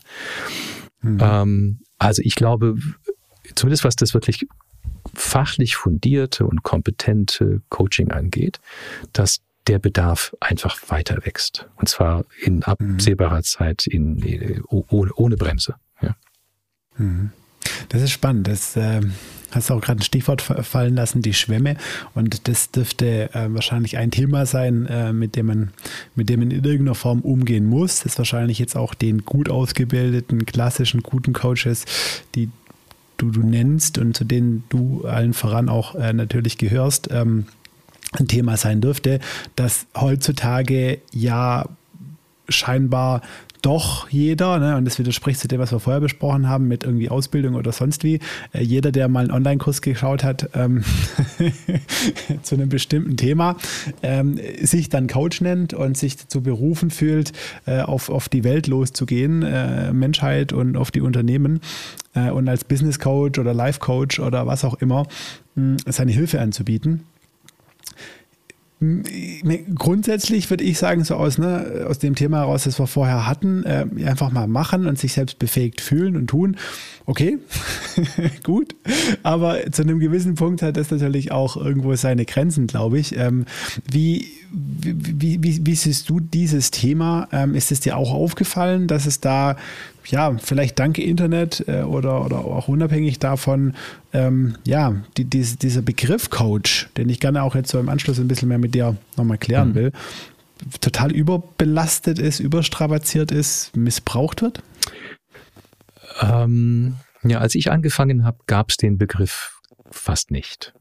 Also ich bin in eine mhm. Rolle reingerutscht und habe das getan, was jetzt auch Leute heute machen. Also jetzt rede ich als Platzhirsch in einem, mhm. also gesättigt und, und äh, mit meinem Netzwerk mhm. und meinen Kunden. Und jetzt schauen wir auf die jungen Leute, die hochkommen und sagen, ach Gott, was die so alles glauben zu können und äh, mhm. ja. Und dann kann ich nur sagen, super. Also wieder an so eine nordamerikanische Haltung, glaube ich, sollen sie tun. Qualität setzt cool. sich durch. Ich glaube an den Markt.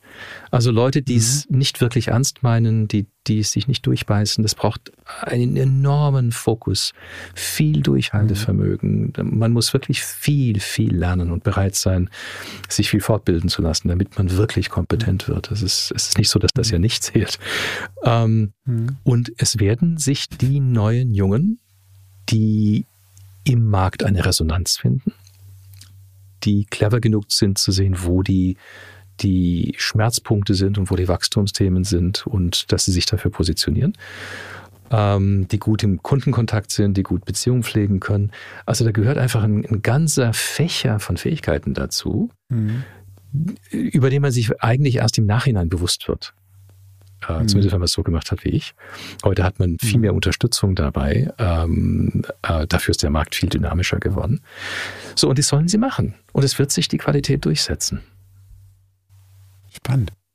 Das ist eine sehr liberale Einstellung. Ja. Äh, hätte, ich, hätte ich tatsächlich, ähm, ja gut, eigentlich von dir erwarten können, so wie ich dich, wie ich dich kennengelernt habe. Aber ähm, ja, wie ich es von vielen anderen Kollegen tatsächlich ähm, auch, auch schon gehört habe, die das tatsächlich ein bisschen kritischer sehen ähm, und, und da gewisse Befürchtungen haben, dass es, dass es dann einfach ähm, noch schwerer, was heißt noch schwerer oder generell auch schwerer werden wird, im Markt irgendwo ähm, ja, wahrgenommen zu werden, weil einfach so viel Überlagerungseffekte oder so viel ja, Neues, wie man schon sagt, so viel äh, Geräusch drumherum äh, erzeugt wird äh, und dann irgendwie klare, klare Positionierungen oder klare, ja, ähm, ein klarer Marktauftritt ein äh, bisschen schwieriger wird. Aber mir, mir gefällt deine liberale Einstellung dazu, muss ich sagen. Ja, und ich glaube einfach nicht an, an Planung und Ziele und Zertifizierungen und solche Dinge. Ähm, mhm. Nicht, dass ich sie abtun will, aber sie sind nicht das, was einen zum Ziel bringt. Mhm. Das heißt, wenn, man wenn man den Wunsch hat, sowas zu machen, wie als selbstständiger Berater Menschen, Firmen zu unterstützen, ähm, und man mit offenen Augen und Ohren und mit einem, einem einer gewissen Vorbehaltlosigkeit in die Welt geht und das kommuniziert und sagt, ich möchte, ich will. Und dann probiert man Dinge aus und dann schaut man, wo man Auftrag kriegt. Als ich mit Englischunterricht angefangen habe, hatte ich nicht das Ziel, Berater zu werden, sowieso nicht Innovationsberater oder Executive mhm. Coach. Ja? Ich hätte doch nicht wissen können, dass die Reise dahin geht. Äh, also was, was für einen Sinn macht ein Ziel ähm, mhm. für einen Lebensweg. Ja? Mhm. Ähm, sondern man muss das tun, was jetzt funktioniert. Was vor der Nase ist, wo man wertschöpfend ist, wo man einen Beitrag leisten kann. Äh, und dann schaut man aufgrund der Erfahrung und was man daraus gelernt hat, was der nächste Schritt ist. Und dann macht man immer den nächsten und den nächsten. Mhm. Und dann, äh, das ist, ich liebe dieses Zitat von ähm, einem spanischen Dichter. Gott, heute sind die Namen nicht da. Der Weg entsteht durch das Gehen. Ja. Mhm. Rückblickend sieht's aus, als hätte es einen Plan gegeben. Als, als mhm. hätte es einen, einen, roten Faden gegeben, den man vielleicht mhm. im Vorfeld hätte sehen und, und darauf sich ausrichten können. Aber das sieht man immer nur rückwirkend. Geschichte wird mhm. immer nur im Rückspiegel gesehen. Ja. ja. Und äh, man sollte sich fortbilden und man sollte eine, sich mhm. Gedanken machen zu seiner Positionierung, wofür steht man, was bietet man an. Aber das kann man perfekt machen und gar keinen Auftrag kriegen. Mhm. Weil es mhm. nicht darum geht. Ja. Ja. Das ist, das ist, das ist super spannend, auch nochmal eine super spannende Erkenntnis oder äh, ja, ein, ein, Licht, das du tatsächlich auch jetzt vielleicht auf aktuelle Entwicklungen irgendwie äh, wirfst, beziehungsweise was man da dann irgendwo mitnehmen kann von, ähm, sind im Endeffekt so zwei unterschiedliche Ansätze. Also der von dir beschriebene zu sagen, jeder, der den Wunsch hat, den, als Coach oder als Berater am Markt tatsächlich zu arbeiten, Menschen oder Unternehmen tatsächlich zu helfen kann das erstmal. Also komplett liberale mhm. Einstellung. Wichtig ist nur, geh einen Schritt nach dem anderen, suche ein Unternehmen, suche einen Mensch, der auf einem Gebiet noch nicht da ist, wo du, du aktuell bist, ja, und du ihm weiterhelfen kannst, zeigen kannst, wie er auch dahin kommen kann oder oder, oder, oder. Mhm. So, also ein Schritt nach dem anderen. Und das andere, und ich glaube, das ist so ein bisschen das, was, ähm, was am Markt auch passiert, beziehungsweise was ich wahrnehme, oder der, der Gegensatz ist so ein bisschen das Thema, ähm, kehre die Treppe von oben. Ja, ist, äh, ist, ist ein Ansatz. Ne? Also das heißt, positionier dich dahin, wo du hin willst. Top Business Executive Coach, ja, ja. Mach vielleicht noch irgendeine Ausbildung dazu, vielleicht auch nicht, ja, ähm, und dann Versuch im Zielbild sozusagen irgendwo Kunden zu akquirieren, Aufträge, äh, Aufträge zu generieren. Ähm, das entspricht ein Stück weit der, der OKR ähm, Vorgehensweise. Und von der halte ich sehr, sehr viel. Ähm, ich halte wenig von Zielen für die großen Dinge des Lebens, weil ich glaube nicht, dass das mhm. funktioniert. Aber sehr wohl von Objectives, im Sinne eines ambitionierten Bildes davon, wo du hin willst. Mhm. Ähm, das heißt, wenn du mal ähm, wirklich Berater werden willst, wenn du McKinsey-Berater werden willst, mhm. dann gibt es einen Weg dahin. Ja, dann gehst du mhm. zur Uni und dann musst du in die richtigen Schulen gehen und dann musst du bei den richtigen Clubs dabei sein. Und ähm, dann, dann kannst du dich bewerben. Also die Top-Leute aus den Unis gehen entweder ins, ins Investmentbanking oder sie gehen in die Strategieberatung. Und wenn mhm. das dein Bild ist davon, wo du hin willst, dann ist schon ein Stück weit vorgezeichnet, was du wahrscheinlich machen musst, ohne Garantie, dass das auch funktioniert natürlich. Mhm. Ähm, aber ich, ich gehe es ein bisschen anders an. Ich habe nie den Wunsch gehabt, Berater zu werden, mhm. sondern ich wollte interessante Gespräche mit Menschen haben und dabei Dinge bewirken, bei denen ich auch Geld verdienen konnte. Mhm. Und wenn du es so offen machst, dann schaust du in die Welt und dann öffnen sich dir unendlich viel mehr Möglichkeiten, als wenn du ein Zielbild hast, weil das Zielbild verengt deinen Blick. Und die Zielbilder mhm. nehmen wir meistens von den Erfahrungen der Vergangenheit. Da hat jemand zum Beispiel wie ich es geschafft, Executive Coach zu werden. Aber kein Mensch wird meinen Weg wiederholen können. Als ich angefangen habe, gab es Coaches kaum. Das war Neuland. Mhm. Deshalb, es war eine Blue Ocean Welt. Da bin ich eingetreten mhm. ohne Konkurrenzen, ohne Widerstand. Und ohne zu wissen, mhm. dass es überhaupt ein Beruf sein konnte. Das wusste selbst der Markt nur zum Teil. Mhm. Äh, und wenn einer das versuchen würde, heute zu wiederholen, geht's ja nicht mehr, weil dieser Begriff belegt ist, der Markt reif ist. Es gibt zahlreiche Ausbildungen, Eingangsschranken dazu. Äh, die HR-Abteilungen äh, schauen mit einer völlig anderen Filterfunktion auf, auf, auf die Menschen, die das machen. Ähm, mhm. Bei mir war es, hey, wir bauen da gerade was auf, du bist da, wir finden dich gut, willst du da mitmachen? Das gibt es jetzt nicht mehr. Mhm. Aber es gibt Felder, die jetzt so sind. Mhm. Für Menschen, die offen sind. Und die steigen dort ein. Das wird nicht mehr ich machen, weil ich bin ja schon dort, wo ich bin.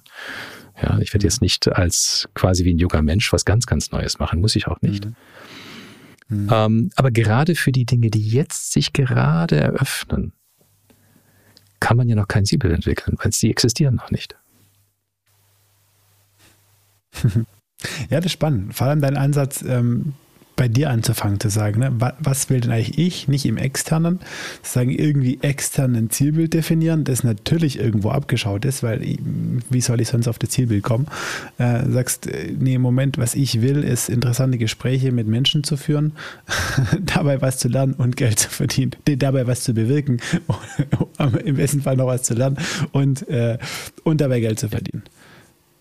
Das ist ja, da bist ja du der Bezugspunkt. Und die, die Möglichkeiten ähm, werden durch dich dann auch bedingt. Zum Beispiel, ich habe, als ich äh, Teenager war, habe ich eine Band gehabt. Mhm. Ja, zwei Gitarristen und ein Conga-Spieler. Da haben wir auch in kleinen Bars gespielt. Ich habe nicht so viel Talent für Musik. Das heißt, wenn ich mit 30 in die deutsche Welt geschaut hätte und gesagt hätte, ich will jetzt irgendwas tun und Musik gewählt, dann wäre ich nicht weit gekommen.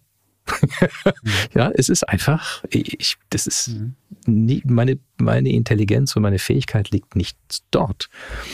Ähm, ich hätte vielleicht ähm, Handwerker werden können. Ich liebe es, mit den Händen zu arbeiten. Mhm. liebte es. Ich habe es lange, seit lange nicht mehr mhm. gemacht. Und wenn ich, ich berate auch unter anderem Handwerksunternehmen, teilweise große Handwerksunternehmen, mhm. weil ich über ein OEM den Kontakt dazu hatte, weil ich so eine Firma beraten habe, die wiederum die Geräte produziert für die mhm. Handwerker.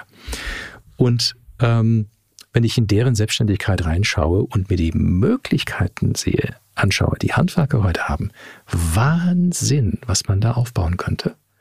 Und dann sieht man dieses Feld der unendlichen Möglichkeiten und ein paar Handwerker, die richtig clever sind und verstehen, wie es funktioniert und sich entwickeln in diesem Feld mhm. und dann innovativ sind und den Markt aufrollen und Riesenumsätze machen. Ich kann mich erinnern, ich bin, äh, habe einmal für Handwerker ein so, so ein Top-Top-Incentive-Training gemacht. Da waren wir am Vierfall, Vierwaldstätter See.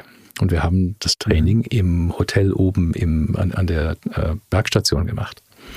Und dann komme ich am Parkplatz an und sehe Porsche, Porsche, Mercedes, Maserati, Bentley und denke, boah, hier bin ich in der Schweizer Hohen Gesellschaft unterwegs. Das waren meine Teilnehmer. Das waren die Handwerker. ja?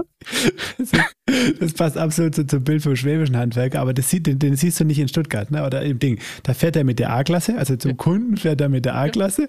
Sonntag holt er aus der Garage den Maserati und fährt zu dir aufs Seminar in die Schweiz. Ja, genau. genau. So.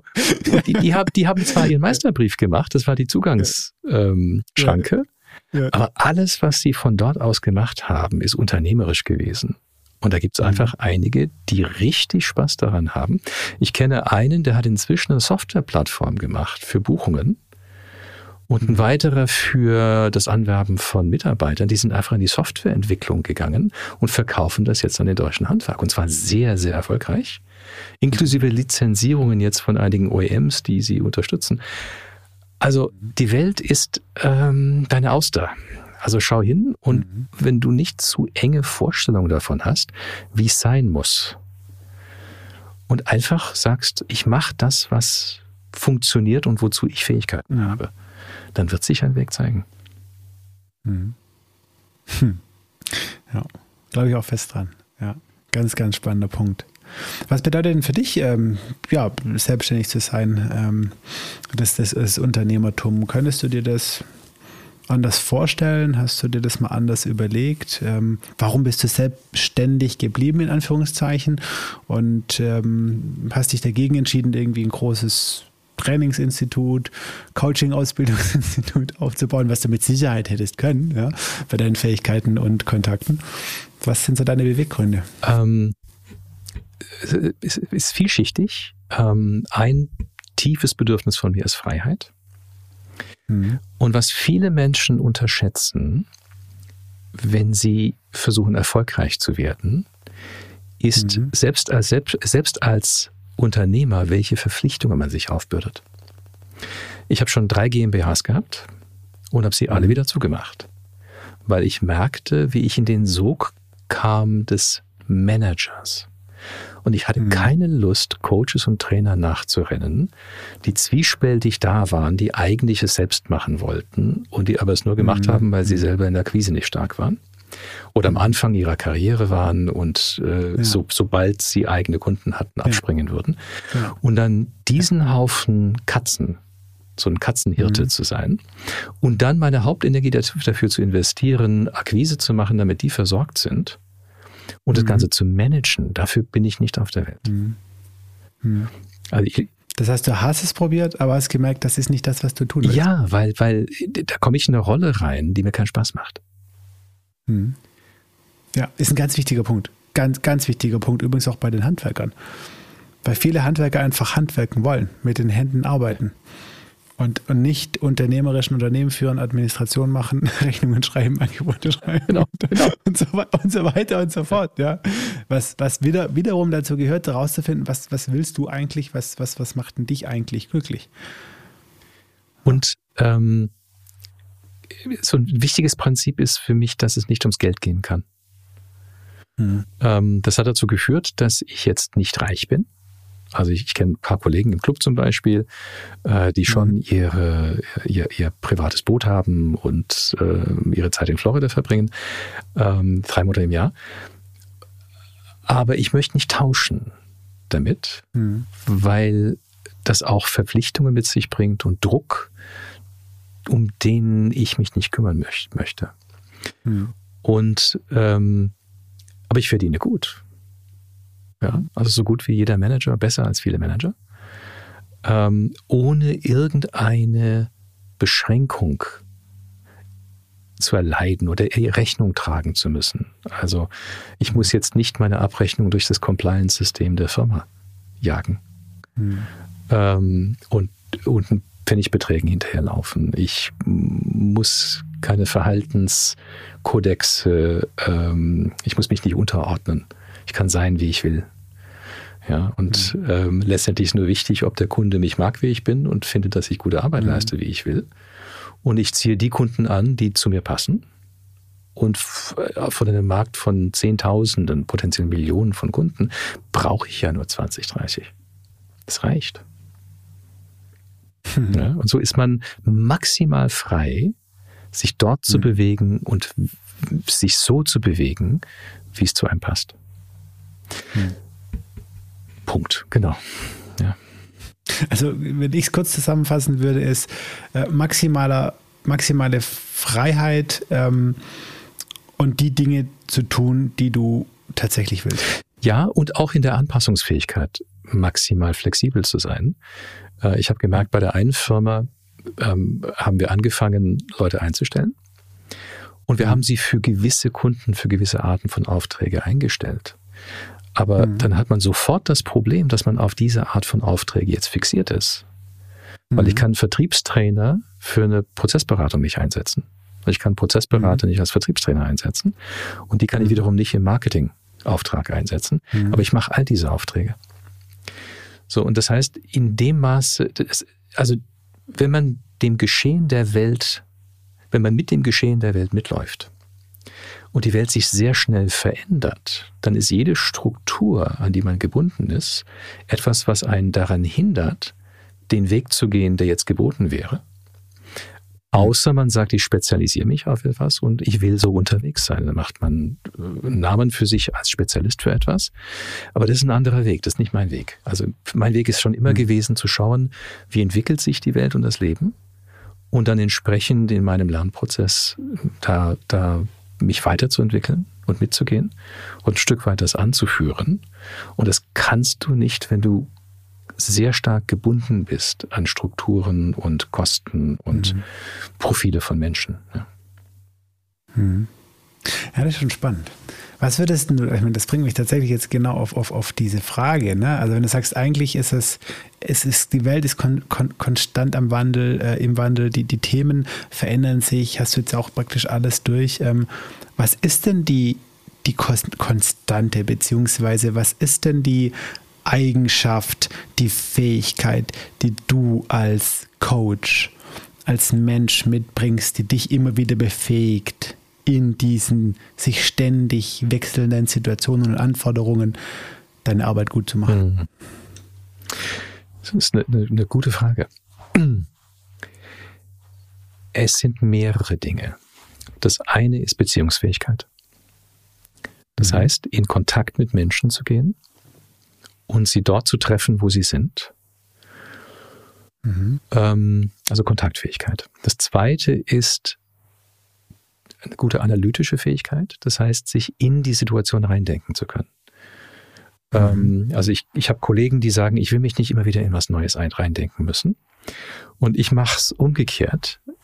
Die Konstante ist, dass es fast keinen Auftrag gibt, in den ich mich nicht neu reindenken müsste, weil er maßgeschneidert mhm. ist, weil die Situation eine andere ist. Und die Fähigkeit, das schnell und zuverlässig zu machen, ist eine Konstante. Ähm, mhm. Dann ist ein gewisser Fokus, glaube ich, auch ein Teil davon. Das heißt, mit einer vorbehaltlosen ähm, einem Commitment, könnte man vielleicht sagen, mit einer Verbindung zu dem, was man tut, dran zu bleiben und sich durchzubeißen, um es zum Ergebnis zu führen. Und das immer wieder neu machen. Immer wieder, immer wieder. Und ich merke, wenn, wenn ich, ich habe manchmal Phasen, wo ich einen größeren Auftrag habe, so dass ich mhm. eigentlich im Fahrwasser von, von einem Prozess bin.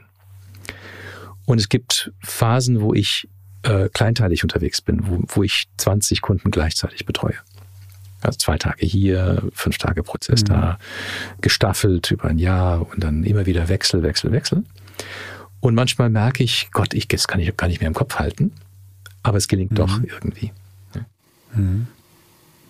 Und ich würde sagen, das sind so Faktoren, das ist so eine Stabilität in der Veränderungsfähigkeit. Das sind so, so mhm. die tiefen Ankerpunkte, die man braucht, um bei sich zu bleiben, um beim Kunden zu bleiben, während alles um einen herum sich verändert. Mhm. Und ich glaube, dass das die Fähigkeit der Zukunft ist. Das ist die, die Fähigkeit der mhm. Gegenwart. Mhm. Ähm, mhm. Habe ich gerade einen kleinen Artikel dazu geschrieben, wo es darum geht, dass der Sturm durch uns durchfegt und mhm. wir kaum noch Halt im Äußeren haben. Also wenn wir die, die äh, Prognosen der Bundesregierung zu der Entwicklung von Covid und die Gesetze, die sie erlassen und die Maßnahmen, die sie beschließen, mhm. uns anschauen, kaum sind sie ausgesprochen worden, hat sich die Situation geändert. Sie müssen es nochmal machen, wo ich manchmal denke, Leute, Leute, ihr könntet euch doch agil in Sprints organisieren. Ihr könntet doch im experimentellen Modus euch präsentieren. Er mhm. könnte doch allen ja. sagen, gerade weil wir nicht wissen, was auf uns zukommt, müssen wir adaptiv planen und agieren. Mhm. mhm. Und es wird sich ändern, aber da ist eine Stabilität da drin in der Art, wie wir das machen. Ja. Mhm. Wir geben euch mhm. Halt und Orientierung in der Art, wie wir auf Veränderung reagieren. Das ist das, was wir in der IT gelernt haben, in komplexen IT-Projekten. Mhm. So, und diese, diese Stabilität im Inneren zu haben, die einen in, die einen in die Lage versetzt, mit jeder oder fast jeder Veränderung umzugehen, indem man adaptiert. Äh, weil das der Modus ist, in dem man unterwegs ist. Ich glaube, das ist die Fähigkeit der Gegenwart. Mhm. Spannend. Spannend. Da fällt mir direkt äh, hier das Buch von Nassim Taleb ein, äh, Anti-Fragile, ähm, das ja in die Kerbe auch schlägt. Ne? So. Ähm, Ja, ja, spannend. Äh, spannend, das ist äh, definitiv spannend. Ähm, und für alle, äh, die, ähm, die sich gerne, gerne mit Vielfalt beschäftigen und immer wieder, wieder äh, neugierig sind auf neue Themen, eine richtig gute, eine richtig gute Nachricht, weil die wird es zwangsläufig immer, immer geben. Ähm, Tom, so ein bisschen will ich noch mal mehr dich jetzt als Mensch äh, verstehen, so gegen Ende hin. Ähm, wir haben vieles über deine Profession, über deinen Beruf ähm, gesprochen, ähm, über deine Werte, Freiheit als ein ganz, ganz, ganz wichtiger. Ähm, wenn du jetzt so frei und unabhängig bist, wie du, wie du es fast nur sein kannst ähm, und ja, wirklich fast alles selber entscheiden kannst, wann und wie viel du arbeitest und für wen und so weiter und so fort. Ähm, ja, wie, wie, wie strukturierst du ähm, dich, dein Leben? Gibt es da bestimmte ähm, Philosophien, Modelle, äh, denen du folgst? Oder ja, was, was ist dir da, was ist dir deiner ganz persönlichen Lebensplanung, in deiner Lebenshaltung? Also das Bild, wie frei äh, man ist äh, in, in der Art, wie ich unterwegs bin, das muss ich zuerst mal relativieren. weil also ich vorher so das, es, es, ist, es ist so, es ist so, aber es, äh, nur, nur um das Bild rund zu machen, äh, man ist ja, ja. ständig als besonders Solo-Selbstständiger in seinem Netzwerk, mhm. ist man auch immer in dem Zwang unterwegs, kann ich was ablehnen, weil ich weiß ja nicht, was morgen passiert. Wenn man so über 25 Jahre Erfahrung hat, dann hat man auch eine gewisse Gelassenheit darin entwickelt. Mhm. Ähm, aber ich sehe ganz viele Kollegen, die sich zu Tode arbeiten, weil sie sagen, ich muss ja jetzt alles machen, weil ich nicht weiß, ob es in sechs Monaten auch noch weiter gut geht. Mhm. Und dann ist das ein ganz eigener Zwang, den man auch als in, die, in dieser Freiheit hat. Mhm. Ja? Ja. Ähm, aber wie, wie organisiere ich mich? Ähm, äh, ich habe ein Kanban-Board. also ich, ich visualisiere schon ähm, ja. äh, was, was ich vor der Brust habe, was mein Backlog ist, was meine Ideen sind, wie weit die umgesetzt sind, was dazu gebraucht wird. Ähm, so auf rein methodischer Ebene. Ähm, mhm. Ich lese jeden Tag.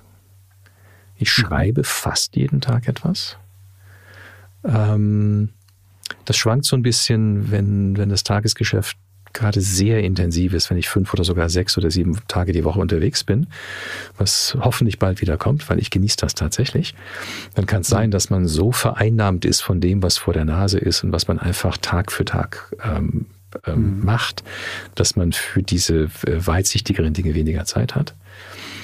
Aber dann planen wir auch, auch so zwölf Wochen frei im Jahr und äh, geben die dann sukzessiv ab, wenn, wenn das Geschäft wirklich drängt, dann werden aus mhm. zwölf Wochen meistens vier oder fünf für das Jahr. Aber dann hat man immer das Gefühl, in der Fülle zu leben, weil man könnte ja, ja die Zeit nehmen. Ja.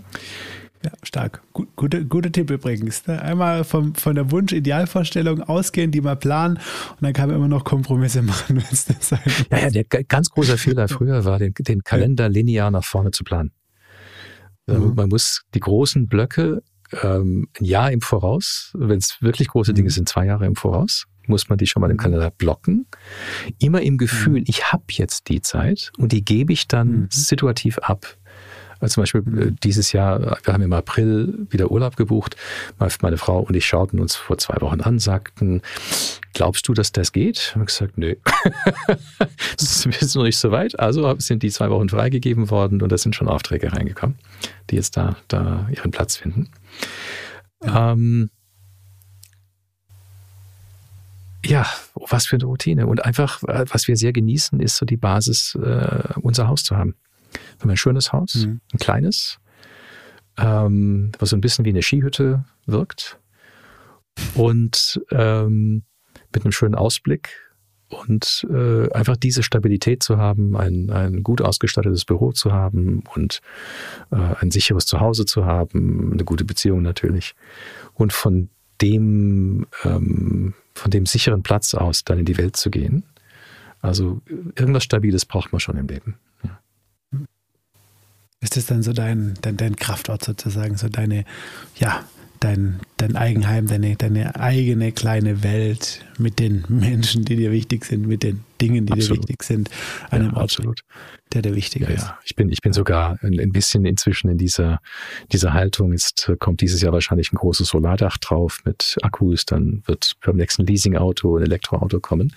Mit dem Ziel, so unabhängig zu werden wie möglich. Der Freiheitsdrang zieht mhm. sich auch dadurch. zieht sich dadurch. Er kann kaum was will in der Welt. Ja. Beim Tom in der, in der Hütte ist alles gut. Ja, cool. Ja, gefällt mir, kann ich komplett ähm, relaten, äh, wie der Kanadier sagen würde. Ja, ähm, ja, was gibt dir Kraft, wenn du mal ausgelaugt bist? Ähm, lesen, nachdenken, reflektieren, hm. meditieren. Hm. Also diesen Strang, den habe ich noch nicht erzählt. Äh, ich habe einen Tai Chi Meister gehabt, als ich Toronto gelebt habe. So acht mhm. Jahre lang. Ein echter Meister. Und äh, habe im Laufe der Jahre viele, viele so Wochen Meditationsretreats gemacht. Und es funktioniert tatsächlich. Also man setzt sich hin, geht in den Halblotus, lässt die Gedanken ähm, streifen, dann kommt die Stille äh, es ist, da kann man enorm viel Kraft tanken. Fahrradfahren, Mountainbiken, also in der frischen Luft zu sein, bergauf, bergab zu fahren. Ähm, zu reisen, also vom sicheren Ort aus einfach in die Welt zu gehen. Das sind so, und Beziehungen natürlich, also mm, alle Beziehungen, die man so hat, die gut sind. Hm. Spannend vor allem das auch mit, äh, mit dem Tai Chi-Lehrer, da müssen wir mal wahrscheinlich gesondert äh, noch mal eine Folge zu machen ähm, über Meditation, Spiritualität, ähm, Tai Chi. Ähm, hatte ich, hatte ich tatsächlich auch äh, einmal ganz kurz Erfahrungen damit, aber fand das äh, sehr, sehr faszinierend, ähm, ja, wie man da Energie spürbar machen kann. Ähm, es gibt Welten, sag mal so, ne, würdest du mir wahrscheinlich zustimmen. Äh, es gibt Dinge auf dieser Welt, äh, die bleiben unserem Auge und unseren Gewohnheiten, vor allem in der, in der Geschäftswelt, äh, oftmals, oftmals verborgen. Ja, da kommt mir der, der Shakespeare-Zitat Shakespeare in den Sinn. There's more under heaven and earth than is dreamed of in your philosophy, Horatio. Da sagt der Hamlet, es gibt mehr unter Himmel und Erde, als du in deiner ähm, äh, griechischen Philosophie, auf die ich spielte an, äh, äh, gedacht hast. Und ähm, da stimme ich dir zu, so aus der Haltung heraus, dass wir wirklich hier Beobachter sind. Also wir könnten wirklich einen Podcast zu Meditation und, und äh, Spiritualität machen. Wir sind, ähm, wir sind auf der Durchreise und die ganzen Dinge, von denen wir erhoffen, dass sie uns Glück und Sicherheit und Halt bieten, mhm. sind es meistens nicht. Und es ist gut im Leben, das einige Male versucht zu haben, auf so einer Ebene die, die, die, die tieferen Werte des Lebens zu erschließen, um zu erleben, wie es nicht geht. Ja, das, mhm. ähm, da erspart man sich viel, wenn man das einmal für sich verstanden hat. Aber da freue ich mich, wenn wir, wenn wir so einen Podcast mal zu so einem Thema machen. Ja, das machen wir, das machen wir, weil das würde jetzt definitiv den Rahmen hier springen, dann können wir auch alleine drei Stunden so machen. Ähm, spannend. Spannend, Tom. Ich habe noch zwei, drei Fragen für dich, die ich sehr gerne jetzt diesen Podcast noch mit dir ähm, klären würde. Und mhm. ähm, zum Einstieg ähm, würde ich gerne, gerne wissen, ähm, ja, ob es ein Thema gibt. Also ich meine, du wirkst auf alle und ich denke auch auf alle Hörer, Hörerinnen ähm, ja, als ein sehr ausgeglichener, angekommener Mensch, der im größten mit sich im Reinen äh, sein, sein dürfte. Zumindest kommt, kommt es so an. Aber mit Sicherheit ähm, gibt es auch so das ein oder andere Thema, wo du sagst, ah, hm, ähm, da ähm, ist es so ein Bereich, äh, da bin ich noch nicht so happy oder da muss ich so ein bisschen persönlich mit mir, mit mir kämpfen. Da würde ich es vielleicht so ein bisschen anders oder auch im Business, ähm, ähm, würde ich mir es vielleicht noch ein bisschen anders wünschen. Ähm, Gibt es da was? Ähm, und wie, wie, ist deine Strategie, damit umzugehen? Ähm, ja, du hast, du hast gesagt, ich bin eher so ein, ein, ein leiser Typ, glaube ich. und auf eine gewisse Weise stimmt das. Äh, und das ist quasi der nächste Engpass, den ich gerade bearbeite. Oh, unser Podcast ist auch ein Teil mhm. davon. Und zwar mhm. zu lernen, sich mehr zu zeigen. Mhm. Ähm, ich habe es noch nie gewollt, mich zu verkaufen im negativen Sinn. Mhm. Und ich habe es auch nicht nötig gehabt, weil ich mein Leben entsprechend organisiert habe. Ähm, mhm. Aber ich merke besonders jetzt, wo so viel virtuell wird, dass du quasi nicht mhm. existierst, wenn du nicht online präsent bist. Und das heißt natürlich, auditiv präsent zu sein und äh, in, dich in Videos zu zeigen. Und so habe ich Corona genutzt, um das zu machen. Und es fiel mir unglaublich schwer am Anfang. Ich hatte überhaupt keine Lust darauf. Ich fand das Zeitverschwendung. Ähm, inzwischen kann ich es ein bisschen und ich habe Geschmack daran gefunden und es fängt an, mehr Spaß zu machen. Und das ist für mich wieder so einfach ein Beispiel davon, dafür, wie das Leben einem zeigt, was jetzt notwendig ist ja, oder was, was hilfreich ist. Und ähm, ja, sich, sich mehr zu exponieren und zu zeigen, ohne sich zu verkaufen. Ich glaube, das ist so mein Lernprozess der nächsten paar Jahre. Ohne sich anbiedern, anpreisen zu müssen, marktschreierisch rauszugehen und sagen, schau, schau mich an, ich bin der, ich bin gut, ich bin der Beste. Naja, ich würde es ich nicht einmal so, ja. so betrachten, sondern ich, es gibt Leute, die machen das unglaublich gut, aber die sind mhm. in einem anderen Geschäft. Die sind im Showgeschäft. Das ist kein Coaching- oder Trainingsgeschäft. Da ist Coaching-Training mhm. sekundär. Das eigentliche Geschäft ist die Präsentation. Und ähm, da schaue ich mit Bewunderung hin bei Menschen, die das wirklich auf großer Bühne gut können. Das ist ein ganz eigener Lebensweg. Ja? Und ich habe jetzt nicht den Ehrgeiz, dass ich äh, zum Showmann werde, aber ich finde es toll, wenn jemand das kann.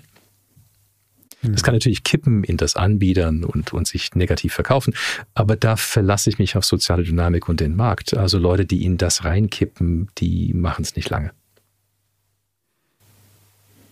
Ja, spannend. Das ist auch nochmal eine sehr reflektierte, reflektierte Betrachtungsweise, dass es da mindestens drei Arten gibt. Einmal der, ja, die Marktschreier, die sich nur anbieten und verkaufen, dann die Showman, zu denen es einfach Teil des Geschäfts ist, Teil der, Teil der Marke, Teil der, der, Teil, Teil der Wertschöpfung, ja, Teil des Produkts.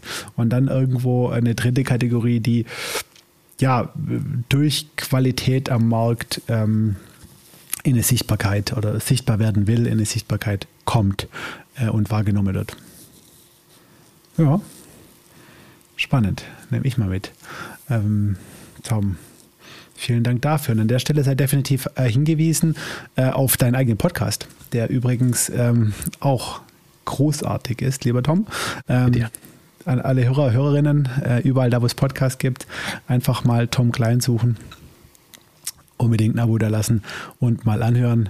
Diese Stimme wollt ihr auch länger in eurem Ohr haben. Glaubt mir. okay, lieber Tom, äh, dann habe ich noch zwei Fragen äh, zum Abschluss ähm, für dich. Und äh, die erste, es sind jetzt tatsächlich auch zwei, die ich jedem Gast ähm, stelle. Die erste wäre äh, die nach ein oder zwei Büchern, die dir in deinem Leben ähm, wirklich weitergeholfen haben, beziehungsweise wo du sagst, wenn du jetzt in die Retroperspektive gehst, wow, dieses Buch, das hat irgendwas mit mir gemacht.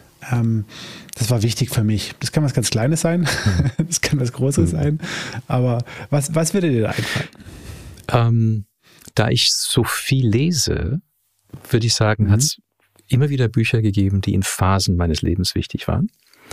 Mhm. Und ähm, ich kann mich erinnern, als ich im ersten Jahr an der Uni war und anfing, Psychologie zu studieren, fiel mir ein ganz mhm. kleines Buch in die Hand, The Denial of Death von Ernst Becker. Mhm. Das ist der Begründer von der ähm, von der ähm, Gott, mir, fällt der Name, von, von, einer, genau, von der existenziellen äh, Psychologie. Und ja. ähm, das ist ein schönes Beispiel dafür, was passiert, wenn man sich mit so Themen wie dem Tod auseinandersetzt. Ähm, mhm.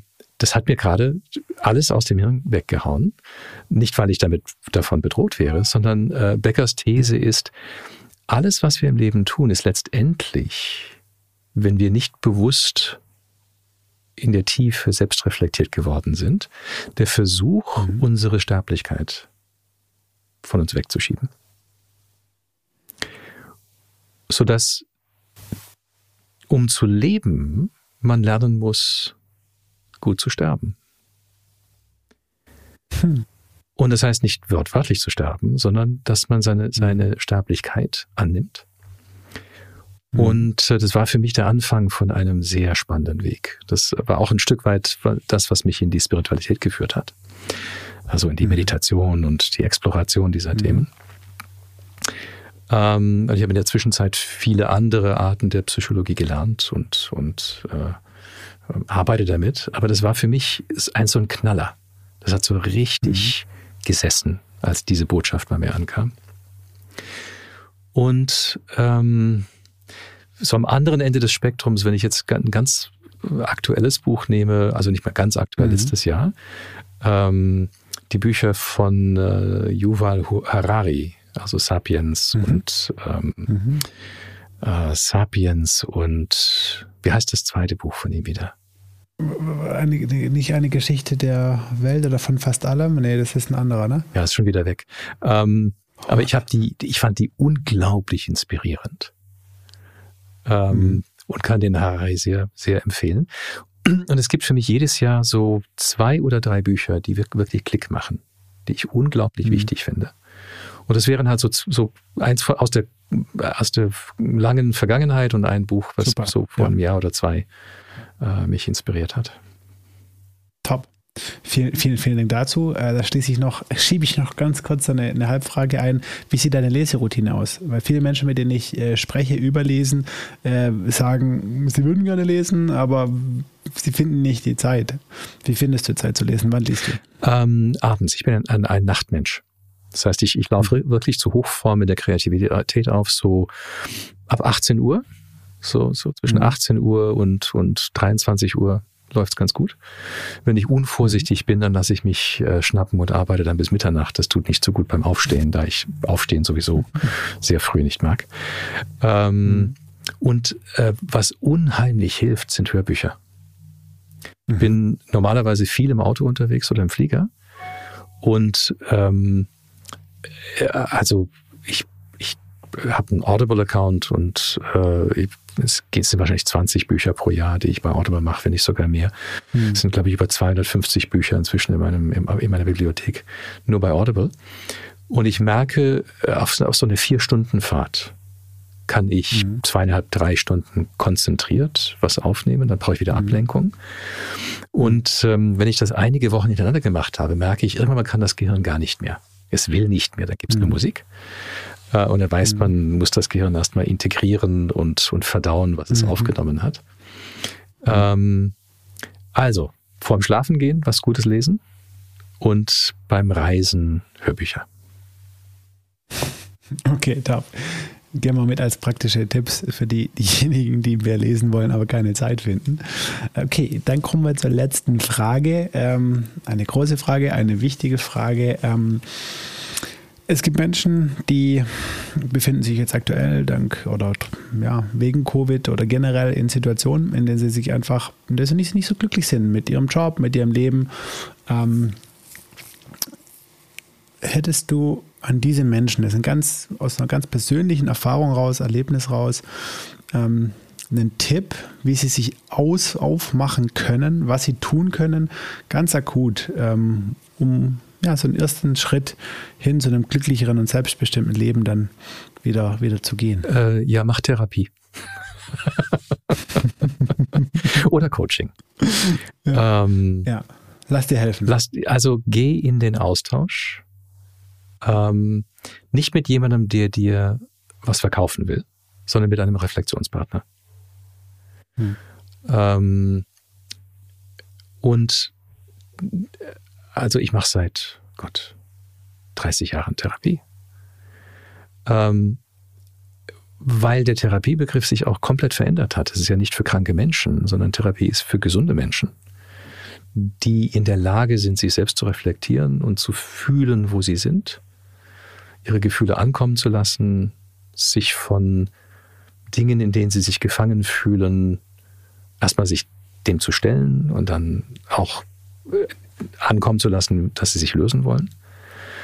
Ähm, meistens, wenn wir uns gefangen fühlen, ist es, weil wir festhalten. Der erste Schritt ist immer loslassen. Wenn man sich gefangen fühlt, kann man sich die Frage stellen, was ist es, was es jetzt gilt loszulassen? Ist das ein Selbstbild? Ist das eine Beziehung? Ist das eine Vorstellung von Glück oder von dem guten Leben oder von Zwängen, die man hat? Und in dem Moment, wo man loslässt, wirklich loslässt, ähm, öffnen sich Möglichkeiten. Aber das geht einher mit einem, mit Angst und mit einem Trauerprozess, ähm, häufig, nicht immer, häufig. Oder mit einem Kreativprozess, wo dann die Energien hochkommen und man, man gestaltet. Ähm, und die Fähigkeit, die wir heute brauchen, ist die der Selbstregulierung. Das heißt, wie, wie sorge ich für mich durch Reflexion, durch Loslassen, durch kreative Gestaltungsschritte, dass ich am Punkt bin, an dem mein Leben ist. Und wenn wir mit uns in Verbindung sind, da wo wir sind, ist immer Energie da.